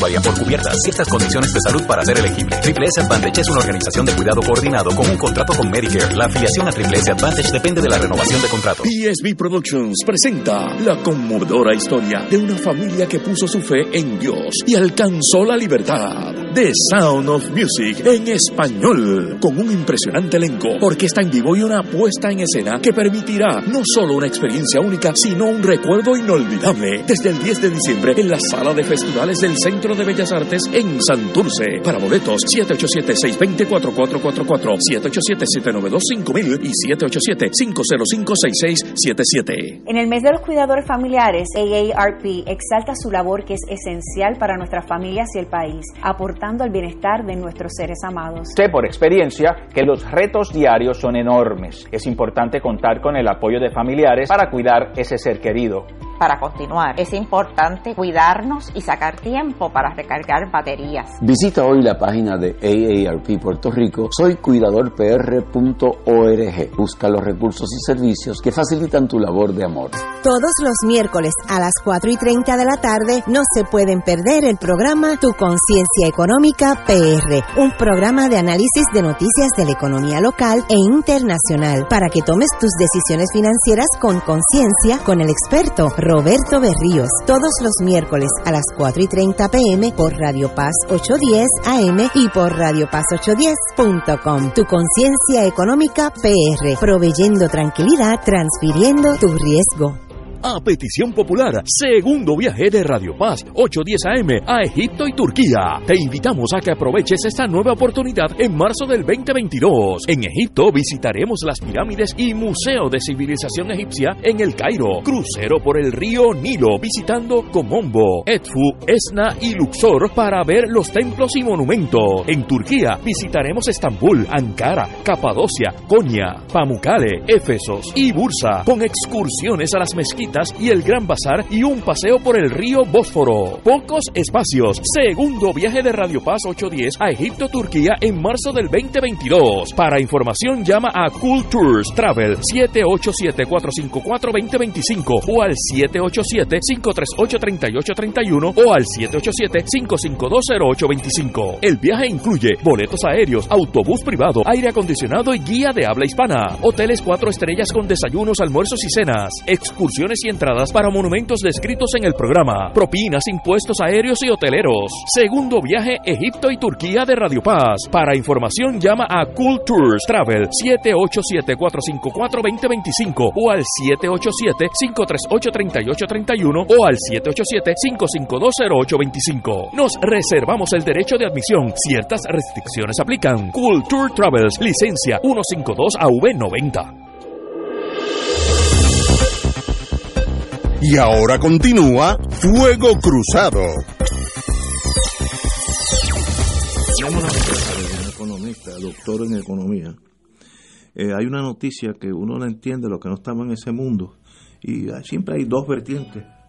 El título de la, de la columna es El bono, un beneficio emocional y monetario para el trabajador.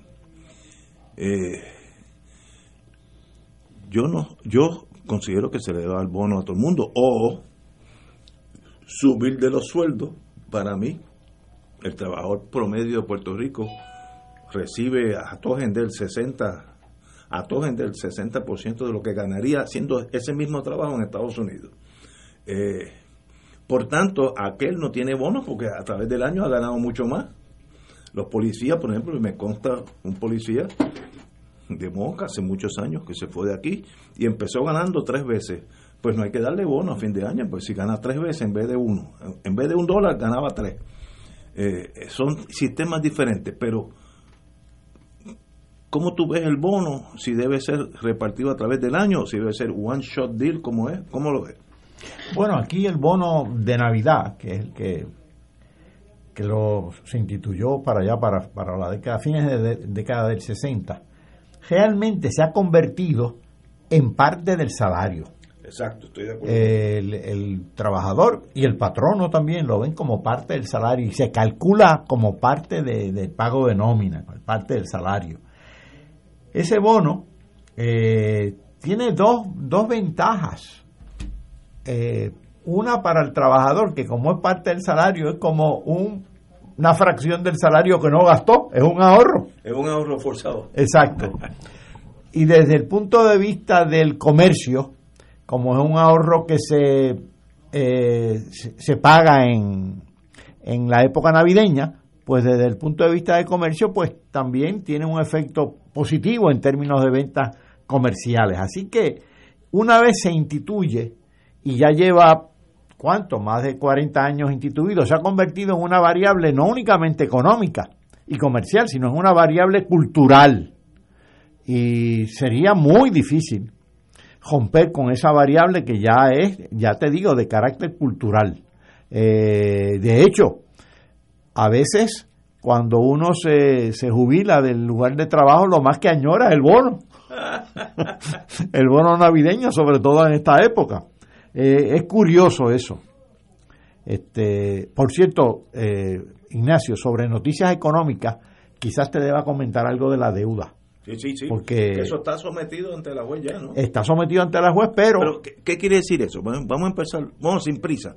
Tenemos tiempo. Bueno, la, la juez realmente, como hubo una petición del Departamento de Justicia Federal, pues ha concedido hasta, hasta febrero del 22 para, para ella tomar una decisión. Y ya la Junta pues también ha anunciado que en función de la decisión que tome, si se aprobara el, plan de ajuste, se enmendaría el plan fiscal y se enmendaría el presupuesto del gobierno de Puerto Rico. Así que aquí eh, eh, los cambios se continúan repitiendo. Pero a mí me llamó una, la, la atención lo siguiente, hubo mucha polémica entre bonistas. Eh, y la tiene que haber. Mira, yo estaba examinando esto y veo que las obligaciones generales eh, del gobierno de Puerto Rico y la autoridad de edificios públicos, los acreedores recuperan más del 80% después de la, de la reestructuración, mientras que hay acreedores que a, duras, a duras penas re- recuperan el 10%. Así que hay, entre los acreedores hay diferencias porque a unos le, le- con, con unos se portaron muy bien, sobre todo los de las obligaciones generales del gobierno y los de la autoridad de edificios públicos, recuperan más del 80%. Oye, eso no está mal. Entonces también hay que ver cómo es que eh, se- se paga esto. Hay una, una nueva emisión de bonos. Aparte de lo que se dio en el caso de las obligaciones generales en cascajo, que eran 7 mil millones, o van a ser 7 mil millones, porque todavía no se ha aprobado el plan de ajuste. Eh, la decisión de la juez, ya dije, vi- viene en enero, del, digo, en febrero del 22. Aparte de esos 7 mil millones, hay una emisión de bonos que sustituye a los bonos que tienen actualmente esos tenedores de bonos. Pero además, hay un pago adicional a través del el instrumento de valor contingente que es que tienen alrededor de, de- de- dura como por, como por 30 años. El plazo es de 30 años, sí, 30 años pagando. Y eso es función, hay, hay dos instrumentos contingentes. Uno está atado al IBU. Si aumenta el IBU, va a aumentar el, el pago del, por el por el instrumento contingente y otros están atados a otras a otras fuentes, entre ellas los arbitrios que se devuelven por concepto de las exportaciones de ron al mercado norteamericano. Así que ahí hay muchas consideraciones, pero hay una deuda que no está ahí y que nos debería preocupar, que no está ahí y que eso se va a ver posteriormente, luego de este plan de ajuste de deuda, que es la de la Autoridad de Energía Eléctrica. viene de aquí a dos años. Así es. Ahí hay alrededor de 13 mil millones. 9 mil son de bonistas.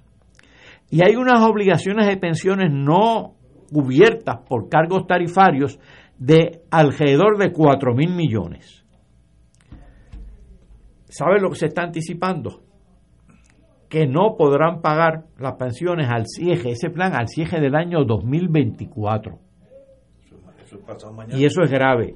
Y el propio plan fiscal confirma, di- dice la, la, la, la, la prensa, confirma una tendencia de la gerencia de no pagar las aportaciones patronales a retiro. Por ejemplo, para el 2022, el pago presupuestariamente consignada en- consignado en la Autoridad de Energía Eléctrica es de 27 millones, cuando actuarialmente se requerían más de 300 millones. Pero hay otro, otra complicación. ¿Qué va a pasar con todo esto?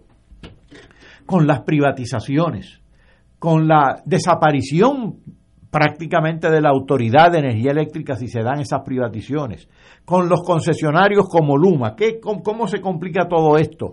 Con los cotizantes actuales del sistema de retiro que se han ido, que, ya- que han desaparecido. Eh, ese plan de retiro, pues, eh, tiene sus días contados a la luz de este cuadro y presumo que pasará entonces a ser otra obligación del Fondo General. De hecho, si este plan de ajuste se da y te, se dan todas estas cosas que estamos diciendo, el presupuesto del, del, Fondo General va a estar más, eh, más estrecho, con más obligaciones que estaba, que cuando estaba en el 2016, que, que en el 2016, antes de la bancarrota. Es decir, que vamos a estar en una situación más apretada que cuando se declaró la bancarrota. ¿Por qué? Porque el Fondo General va a tener una serie de obligaciones, como las que ya tiene, que son las de los dos mil y pico de millones que está pagando en pensiones, en pensiones, más el servicio de la deuda que actualmente no está pagando, más posibles obligaciones como las que está generando esta situación de la Autoridad de Energía Eléctrica. Eso es a todas luces insostenible.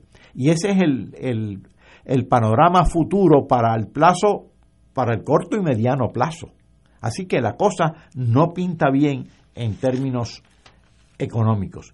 Y este plan de ajuste de deuda, reitero, lo va a ver la juez, ya lo vio la juez, pero la decisión la va a tomar para febrero del 2022. Y el cuadro realmente es eh, bien oscuro. Pero cuando ella toma la decisión, ¿qué pasaría en el mundo? Ella toma, vamos a decir que falla como lo ha pedido la Junta.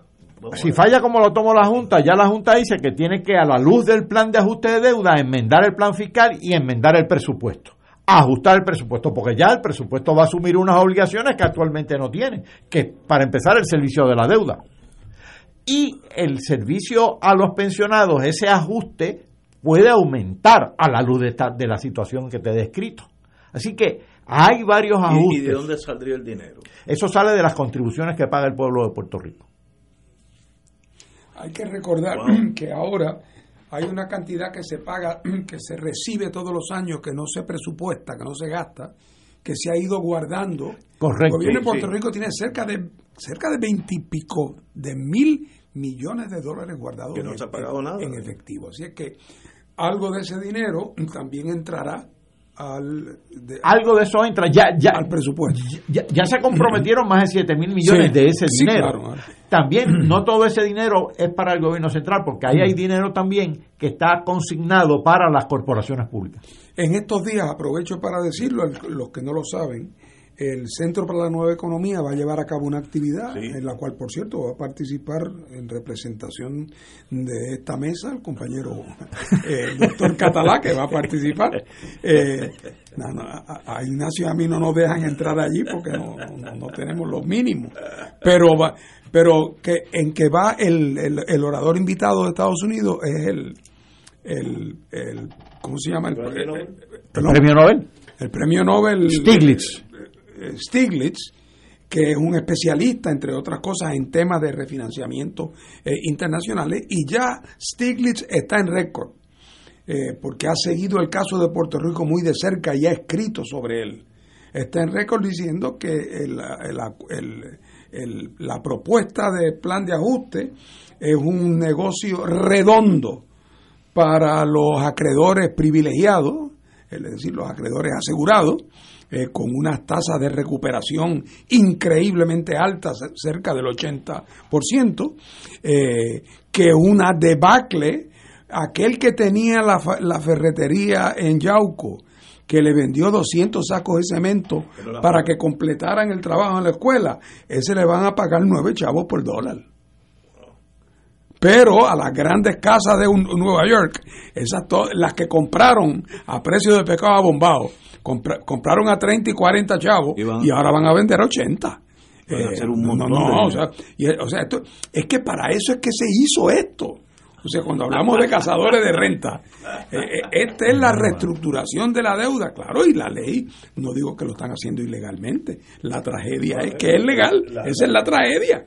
Eh, pero Stiglitz dijo, eso no va a funcionar, independientemente de que sea injusto, además de ser injusto, No va a funcionar. no va a funcionar. Entonces la Junta, que además ha sido un fracaso, o sea, eh, cuando uno, lo, lo comentamos en el programa el otro día, el- el- el- el- uno de los capítulos de la ley promesa era el capítulo sobre el desarrollo económico, ¿te acuerdas todos aquellos programas de, De uno que le infraestructura. llamaban de proyectos estratégicos? Sí, se iba a nombrar revitalización y infraestructural. se iba a y nombrar a un supervisor, o sea, había, o sea, no, no eran tontos tampoco. El plan incluía un, eh, pero qué pasa que eso se convirtió en letra muerta.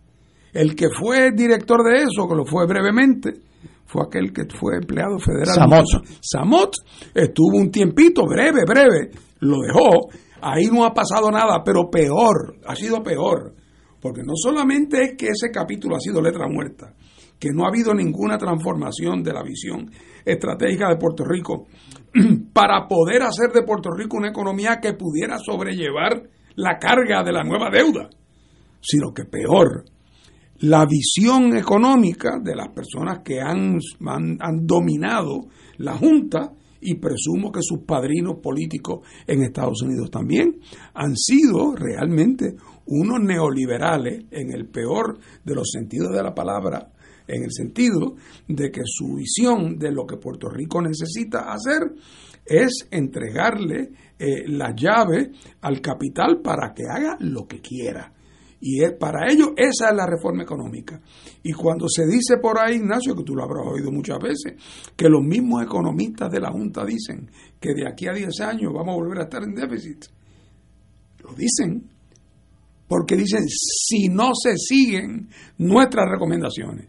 Y las recomendaciones son que se trabaje por una bola de pegado al día. Esas son sus recomendaciones. Eh, entonces, pues, eh, o sea que no solamente que no se hicieron los grandes proyectos estratégicos, ni se les dedicó esfuerzo ni energía, sino que ahora de verdad, con esta, con el, el- trato que le han dado de privilegio a lo- al, al capital eh, asegurado, eh, hace que estemos destinados a una nueva quiebra, a menos, y esa es mi más firme esperanza, que antes que ese momento llegue, la situación de Puerto Rico va a haber explotado. Y Puerto Rico va a, a irse por un rumbo de un proceso de descolonización acordado con los Estados Unidos, que una de las primeras cosas que se va a acordar es que todo ese proceso de la de la de la de la reestructuración de la deuda lo asume el gobierno de los Estados Unidos y entonces ellos lo negocian con el gobierno de Puerto Rico dentro del contexto de una, de una reestructuración de la relación política, económica, financiera, etcétera, etcétera. Pero de momento, la perspectiva, eh, eh, eh, ya oiremos a Stiglitz en estos días, en ese famoso discurso magistral que va a dar, creo que es el día 3 de diciembre. Hay que estar atentos porque la, la juez Taylor Swain va a tener que aprobar un, un plan de ajuste que un premio Nobel le va a haber dicho una semana No antes que no va a funcionar y que además constituye un negocio redondo y un botín para los eh, para los acreedores asegurados.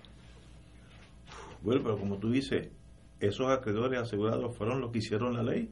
Hombre, pero claro, pero, pero hombre, nos faltaba más. Y entonces, Fueron un sastre y le hicieron en- una etiqueta perfecta. claro, y, y naturalmente, y, y porque, porque se dedican a- al negocio de la especulación.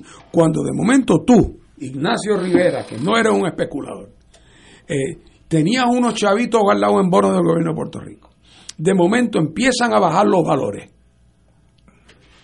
Tú te asustas, con toda razón. Eso pasó aquí. Entonces, ¿qué hace? Pues lo vendes para salvar algo. Y lo vendiste a 60 chavos. Porque tú, tú, tú necesitas ese dinero para comer, para vivir, para pagar la casa.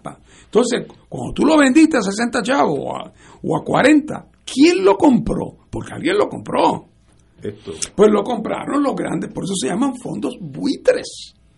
Y porque son especuladores, en algunos negocios ganan, en otros pierden, pero como ellos no necesitan a corto plazo ese dinero, ellos pueden esperar.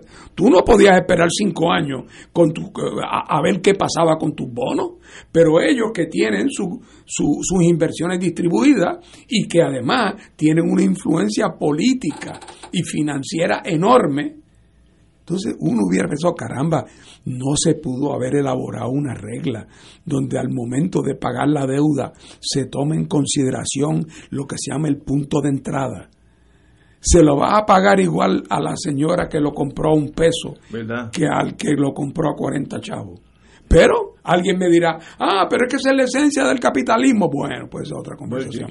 Pero, lo que, Pero una esencia pero- negativa. oye, pero eso hay algo de jungla en eso. Hay algo de jungla. Tiene que haber algún tipo de. y- ah, y a todo esto, el pobre que vende bloque en Yauco, que No también es capitalista, a ese le tocaron nueve chavos. A ese de que le sirvió su capitalismo. El pobre.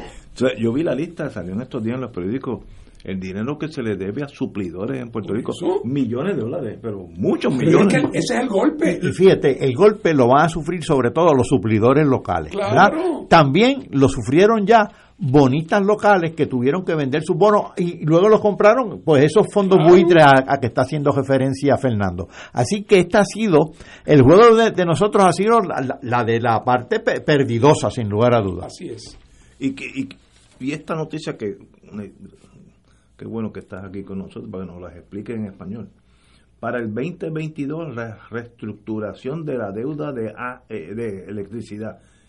¿Qué quiere decir eso en español? ¿De qué, qué hay que reestructurar? ¿Qué pasa en energía eléctrica? Bueno, la reestructuración de la deuda básicamente es la negociación que se da entre el deudor y el acreedor para que para tratar de que el deudor pague un tanto menos. Perdóname, Paco, pero Pero- aclarar para lo- que nos están escuchando, es que la Autoridad de Energía Eléctrica como institución, como corporación, está en quiebra también. Sí, sí, claro. Lo que pasa es que es un proceso de quiebra separado del, del gobierno central Es de Puerto Rico. exactamente. O sea, ahí no hay plan de ajuste todavía. Eh, pero, Y- y habrá algo pero en su parecido. momento habrá algo parecido. para Habrá algo para se está salir- anticipando. sí, para salir de la quiebra. Están anticipando que para ¿sabes por qué dice 2022? Porque están señalando que una vez se dé el plan de ajuste del gobierno central y de la Autoridad de Edificios Públicos y otras dependencias, y eso va a ser en febrero del 2022 si la juez lo aprobara.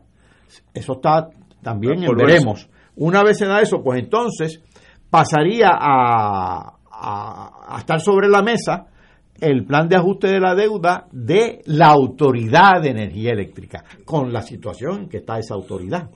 Bueno, aquí dice que a los bonistas se le debe 9 billones. Así es. Y al plan de retiro se le deben solamente 4 billones. Así es. Así que debe 13 en total. Ahí tenemos un gran problema, dos, varios problemas. Está el problema de la autoridad en sí y está el problema de la obligación que se tiene con, con los, los que han sido trabajadores, con los pensionados de esa autoridad. Oye, con el problema de que ante los ojos de la ley federal de quiebra, el buitre que compró eh, bonos de la autoridad a 60 chavos y que ahora espera venderlos en 80 o 90, ese se considera acreedor asegurado, mientras que el pobre que trabajó toda la vida en la Autoridad de Energía Eléctrica y a quien le deben su pensión, ese es un acreedor no asegurado.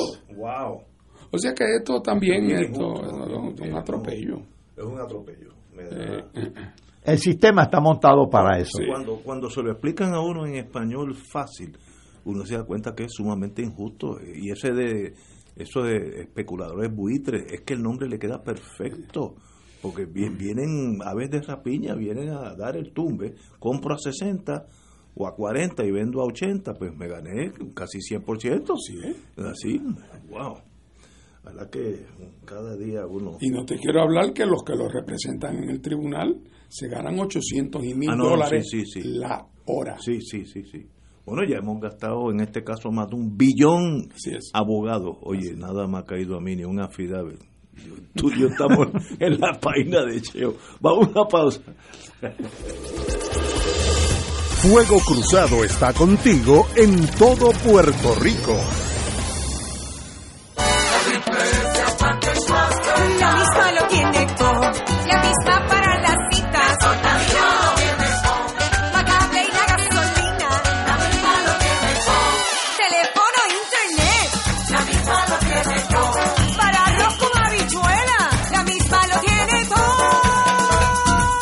Varían por cubiertas. Ciertas condiciones de salud para ser elegible. Triple S Advantage es una organización de cuidado coordinado con un contrato con Medicare. La afiliación a Triple S Advantage depende de la renovación de contrato. Acompaña al Padre Milton a la peregrinación en la Tierra Santa y Jordania del 3 al 17 de noviembre del 2021 o del 6 al 20 de febrero del 2022. Visitaremos las ciudades de Jerusalén, Belén, Betania, Jericó, Eilat, El Mar Muerto, Masada, Qumran, Tiberiades, Tatja, Cafarnaún, Caná de Galilea, Jafo, Cesarea Marítima, Tel Aviv y Cesarea de Filipo. En Jordania iremos a Petra. Celebraremos la misa en los lugares santos y renovaremos nuestras promesas bautismales en el río Jordán. Marca ahora y reserva tu espacio llamando a Puerto Rico Viaja al 787-918-8989. Solo para vacunados, ciertas restricciones aplican. Nos reservamos el derecho de admisión. Fuego Cruzado, el programa de más credibilidad en la radio puertorriqueña, es ahora la tribuna abierta de análisis noticioso, con diversas perspectivas que exploran el trasfondo de lo que acontece a diario y cómo nos afecta. Escucha Ignacio Rivera y sus panelistas invitados de lunes a viernes en Fuego Cruzado en transmisión diferida a las 10 de la noche por Oro 92.5 FM. PSB Productions presenta la conmovedora historia de una familia que puso su fe en Dios y alcanzó la libertad. The Sound of Music en español, con un impresionante elenco, orquesta en vivo y una puesta en escena que permitirá no solo una experiencia única, sino un recuerdo inolvidable. Desde el 10 de diciembre en la sala de festivales del Centro de Bellas Artes en Santurce. Para boletos 787-620-4444, 787-792-5000 y 787-505-6677. Y ahora continúa Fuego Cruzado.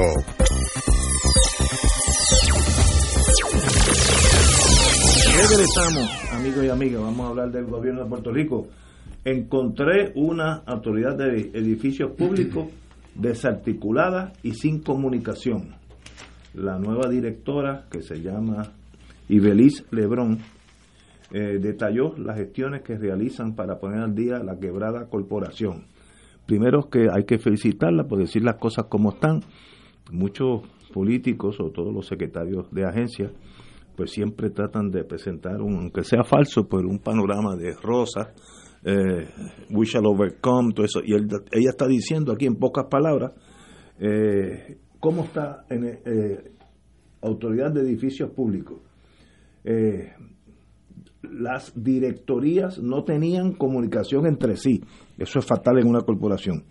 El proceso de compra se había convertido en un embudo y la situación contribuyó a que proyectos importantes no estuvieran adelantando como se suponía. Hay falta de equipo eh, para los cerca de 600 empleados de energía eléctrica que pasaron esa agencia y no están haciendo nada porque le falta el equipo.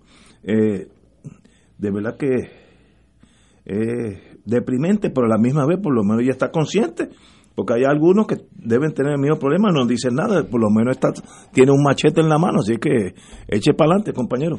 Mira, la autoridad de, eh, de, perdón, de Edificios públicos, que también hablamos de ella porque está reestructurándose su deuda junto a la del gobierno central, es una eh, entidad muy particular. Fue creada en el 50 y pico. Esa autoridad básicamente se dedicaba a lo siguiente. Ellos eran los que emitían el- los bonos para financiar la construcción de unos edificios para distintas agencias. Podían ser tribunales, podían ser este, escuelas. Y entonces esos edificios se construían y la autoridad cobraba una renta porque era su titular y con esa renta se hacían varias cosas. Una, se servía la deuda, se pagaba la deuda. Y dos, se le daba mantenimiento al edificio. Eh, actualmente, básicamente, eso es lo que se está haciendo, dándole el mantenimiento, porque obviamente no, hay, no, no ha habido emisión de deuda por, por varios años. En la actualidad, la Autoridad de Edificios Públicos yo creo que debe tener alrededor de 800 empleados como en total, de los cuales como 500 o 600 son de mantenimiento.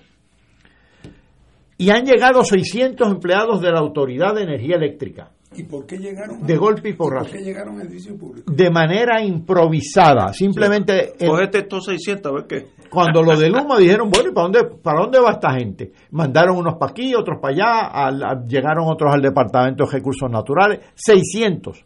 Sin equipo, De hecho, ella. esos 600 llegan a una unidad eh, sindicalizada, donde debe haber como 500 o 600 trabajadores sindicalizados. Así que ellos han duplicado esa, esa unidad, que es la de mantenimiento. Pero llegan 600 sin equipo, porque obviamente la autoridad no tiene el equipo. Eh, es como tú tener a alguien que va a ser carpintero, pero no tiene la caja de herramientas. Eh, así que esto es algo caótico. Y esta directora ejecutiva, coincido con Ignacio, ha tenido la, pues, la acaban de nombrar y Que ha encontrado. ha- Y ha hecho una descripción, ha hecho, eh, mira, esto es, pero para colmo de males, encuentra que las, las regiones están dirigidas por distintos directores, que no había comunicación entre ellos. Ellos dicen, esto está desarticulado y no hay comunicación. Así que hace una crítica, no únicamente porque estos 600 empleados estén sin, sin equipo, sino que la estructura existente no es funcional a la luz de esa desarticulación.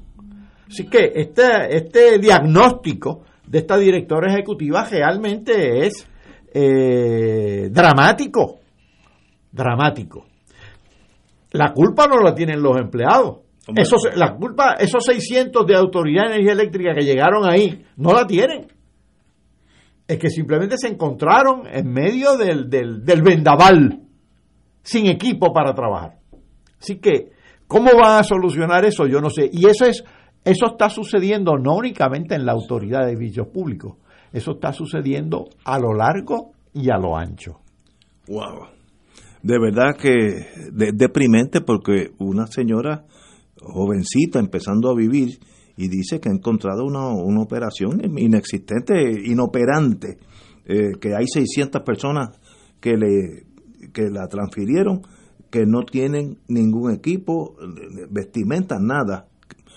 Entonces, eso será el trabajo más aburrido del mundo, estar allí sin hacer nada y a nadie le importa, eso es lo más que me preocupa. ¿Hay alguien en el gobierno that cares, que le importa lo que está pasando o es sencillamente quién va a ganar las próximas elecciones? ¿Y sabes Yo qué no es sé lo para triste? qué ganar, ¿sabes? Pero ¿Sabes lo triste? Que la solución que pueden proponer está abona a mi tesis de la cacería de renta. Es la solución tipo Luma. Ah, bueno, espérate, tenemos problemas de energía eléctrica en, en- en edificios públicos. Vamos a subcontratar a, a- a- Ah, a distintas empresas privadas que deben estar por ahí. Ahora te digo yo, los buitres, buitres de otra índole, en, esto no- en este caso no son financieros, para llevarse los contratos de mantenimiento de esto, de mantenimiento de aquello, de construcción de esto, de construcción de aquello, y proliferan los contratos a lo ancho y a lo largo del, pueblo de, la isla de Puerto Rico, sobre todo si hay fondos federales involucrados. Yo yo voy a decir más. En el caso de la autoridad de edificios públicos, que el concepto, como tú lo explicaste ahorita, es para mí un concepto eminentemente sensato. Eh, el- un gobierno necesita tener oficinas. Eh, la pregunta es la siguiente. ventana, Bueno, todo. esas oficinas, eh, ¿se las vamos a alquilar? Porque capital yo no tengo. ¿Se las vamos a comprar a Ignacio?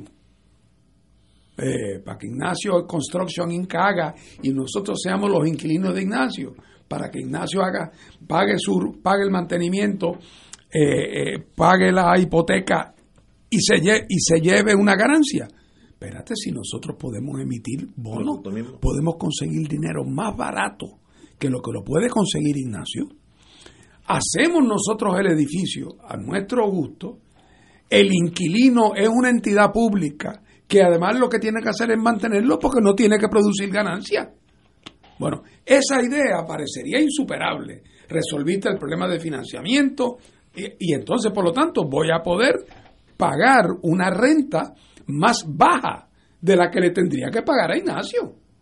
Bueno, cuando eso empezó, la idea era tan buena que las fuerzas de la empresa privada empezaron desde hace mucho tiempo a horadar, a decir, vamos a hacer una excepción, ese, esa, ese edificio para... Es para mí. Ah, eh, va- vamos a hacerlo yo porque yo lo hago más ligero, porque si, si cuento lo que fuera, o porque criticaba la administración, pero era buscando la manera hasta que llegó el momento que tú tenías, como pasó, el gobierno de Puerto Rico pagando una renta astronómica y abusiva a, empresarios privados que eran ahijados, parientes y dolientes, lo sabemos, los famosos, los cazadores que dice Paco, pero que también son los inversionistas políticos, y tú tenías a una autoridad de energía eléctrica, de- de edificios públicos, con un presupuesto limitado, con el agua al cuello, la marea subiendo y con edificios vacíos. O sea que el, el proyecto que suponía la autoridad de, de edificios públicos fue torpedeado por el mismo gobierno de Puerto Rico para el provecho privado de un grupo pequeño de inversionistas a lo largo del tiempo. No quiero decir que a esto no contribuyera también debilidades internas de la autoridad. ¿Por qué? Porque aquí en el gobierno nombraba a dirigirla. No digo yo siempre, estoy seguro que hay mil excepciones. Pero a quién? Al, al mejor administrador, no. Al casado con la prima de Panchito, que tanto ayudó en la campaña y que va a ayudar en la próxima, ¿no? naturalmente. Y le entregaste el manejo de ese edificio público a una persona que, que no sabe nada de eso. Eh, así que una cosa refuerza a la otra. Eh, se va desacreditando el concepto de lo público y eso entonces lo aprovechan los cazadores para ofrecerse como una alternativa más racional, más barata, más eficiente. Y una vez que tú picaste el anzuelo, con el tiempo se quedan contigo. Eh, con el tiempo ya entonces te entregaste a ellos. Y aquí, así que, como tantos otros ideas que en Puerto Rico empezaron muy bien pensadas, se fueron dañando desde adentro por la politización extrema y desde afuera por el ataque incesante de los empresarios que andaban buscando quedarse, eh, esos que aspiran a quedarse con partes de la Universidad de Puerto Rico, que aspiran a quedarse con las fincas de la Autoridad de Tierra, que aspiran a quedar. O sea, aquí lo que, lo que no nos faltan son aspirantes. Oye, y por ahí andan también la otra propuesta, junto a los empresarios privados, porque la privaticen y demás, andan los alcaldes para que la municipalicen y es para pasar fondos de la autoridad, las, funciones de la autoridad al municipio, pero no para que el municipio tenga una empresa municipal, es para entonces pagar los favores políticos a los empresarios locales. Entonces tenemos, vamos a tener, eh, realmente tendríamos 78 focos de corrupción. Ay, de verdad hay que felicitar a la distinguida directora porque así se habla, claro. Pero además, Y que muy si se- inteligente, yo no la conozco, decirlo, para que después no, o sea, porque si yo llego diciendo que esto aquí es el super departamento y después la cosa funciona mal, pues es mi culpa, pero yo quiero aclarar desde el principio que a mí me están dando un sitio Claro. que, la- que las góndolas están vacías. Eh, Te lo quiero decir desde ahora, que están vacías las góndolas. Está salvando su responsabilidad y, y- y- y está muy bien que lo haga, sí. Muy bien que lo haga. Y, y todo el mundo debería decir, yo creo que este país necesita grandes dosis de hablar claro. Eh, y no en parábola, y no, yo me acuerdo un, cli- un, un senador, ya no está en el Senado, que cuando lo entrevistábamos nosotros, cuando salía y era amigo, me decía, no me sacaron nada. Y es verdad, eso era como un triunfo. Él no dijo nada en media hora que estuvo con nosotros. ¿Qué clase de líder es? Que, que el triunfo para él es si no te, si no te dice nada. Y lo decía abiertamente porque es buena persona, no, Oye, Ignacio. no lo estoy juzgando, él sabe quién es, pero eh, esa es el- el- la medida, la, la escala con que se miden caudillos, es no, di- no, no dije nada sobre esto. Oye, y dicho sea de paso, vuelve a poner sobre el tapete el desastre que fue la transición de Luma. La seguimos, lo, lo seguimos pagando. Están saliendo chichones por todos lados, por todos lados. de verdad que oye de, de paso que ya nos apremia el tiempo Panamá celebra 200 años de independencia que era la gran parte de la gran Colombia no este y un día pues Roosevelt intervino explícame tú yo sé que tú conoces la historia Ligerito, ligerito. Panamá era una provincia de Colombia. Eh, Es verdad que era una provincia que tenía sus pujos separatistas, no eran dominantes, pero los había, Los había. pero con una población fundamentalmente pequeña. Eh, y separada de, de, de Colombia, no por mar, sino por la selva del Darién, que es el pedazo de selva más impenetrable y tupido es. del mundo. Bueno, así que estaba dentro de, o sea, para ir de un- cualquier punto de Colombia continental a Era Panamá, había que ir en barco. Bueno, y entonces los americanos negociaron con el gobierno de Colombia, negociaron la adquisición de una zona de canal. Eh, y el y, y el presidente de Colombia firmó el acuerdo con los americanos. Pero, pequeño detalle, por razones políticas internas, el Congreso colombiano no aprobó el tratado. Y cuando el Congreso colombiano no aprobó el tratado, los americanos se viraron, fueron a ver a algunos de los secesionistas eh, panameños, lo, lo indujeron a que declararan la independencia y en 24 horas lo reconocieron como país independiente y en las mismas 24 horas firmaron el tratado del canal con los nuevos eh, panameños. O sea que los americanos técnicamente se inventaron un Eh, país. un país inventado. Eh, Sí, y tengo creado, vamos a ponerlo así. y hago el cuento tengo un, un- tengo, tengo unos amigos panameños que muy nacionalistas y- y- y buena gente que en una ocasión me dicen que el papá de ellos que era un hombre de negocios de muchos años les decía a los hijos denle gracias a Dios que los americanos se quedaron con la zona del canal y los hijos le dijeron, papá, ¿cómo es posible que tú digas una barbaridad como esa? Y dice, sí, porque si no se quedan con la zona del canal, se hubieran quedado con el país entero. Así que dentro de todo, suerte tuvimos, que solo se Con un con el cantito. canal. Pero de- dentro de eso, Panamá ha dado cátedra de muchas cosas en condiciones muy difíciles y limitantes, porque fue una colonia virtual de los americanos Sí, hasta, el otro día. sí. Eh, y realmente la llegada de, de Omar Torrijos y su historia es un. es Ahí un- empezó a cambiar. Es extraordinario. Y, y el canal de Panamá ha resultado un éxito. eh, está Más muy- que nunca. Más que, más, y eso es fácil saber la producción.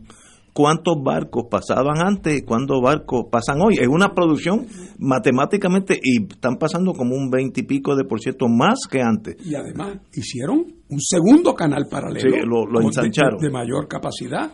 Eh, eh, eh, tienen su deuda paga. eh, lo administran panameños. Ahí no ha habido el más mínimo sí un no con nadie. Eh, los partidos políticos panameños adver- que adversan, como es natural, unos contra otros, nunca han politizado la administración del canal. O sea, le han dado una lección a Estados Unidos y al mundo de una operación de altísima calidad, se mantuvieron, se han mantenido fuera de, la, de los elementos de politiquería y son un gran haber, un gran haber, han convertido a Panamá en un país importante. Ese es uno de los países, yo he estado una vez, muy no, dos veces, hace muchos años y, hace poco, que uno se siente casi como si estuviera en Puerto Rico. el, el panameño, hasta en la música, la forma de expresarse, somos bien, bien, bien pegados. Eh, tú te sientes allí como si estuviera aquí en Santurce. Y gente alegre. Y se parecen a nosotros también en que hemos tenido una relación especial Sí, con los americanos. exactamente. Hasta Eh, eso. En eso nosotros, o sea, un, un, un- panameño entiende cosas de Puerto Rico enseguida como nosotros entendemos cosas de ellos. Porque hemos vivido experiencias Muy no iguales, pero similares, con esa presencia Señores, tenemos que irnos. Compañero Martín y compañero Catalán, un privilegio haberlos tenido aquí a los dos. Buenas tardes. Hasta mañana. Mañana viene el ex secretario del Trabajo, Ruiz Delgado Saya, que nos va a explicar todos los cambios de la nueva ley que- laborales. Vamos a una pausa.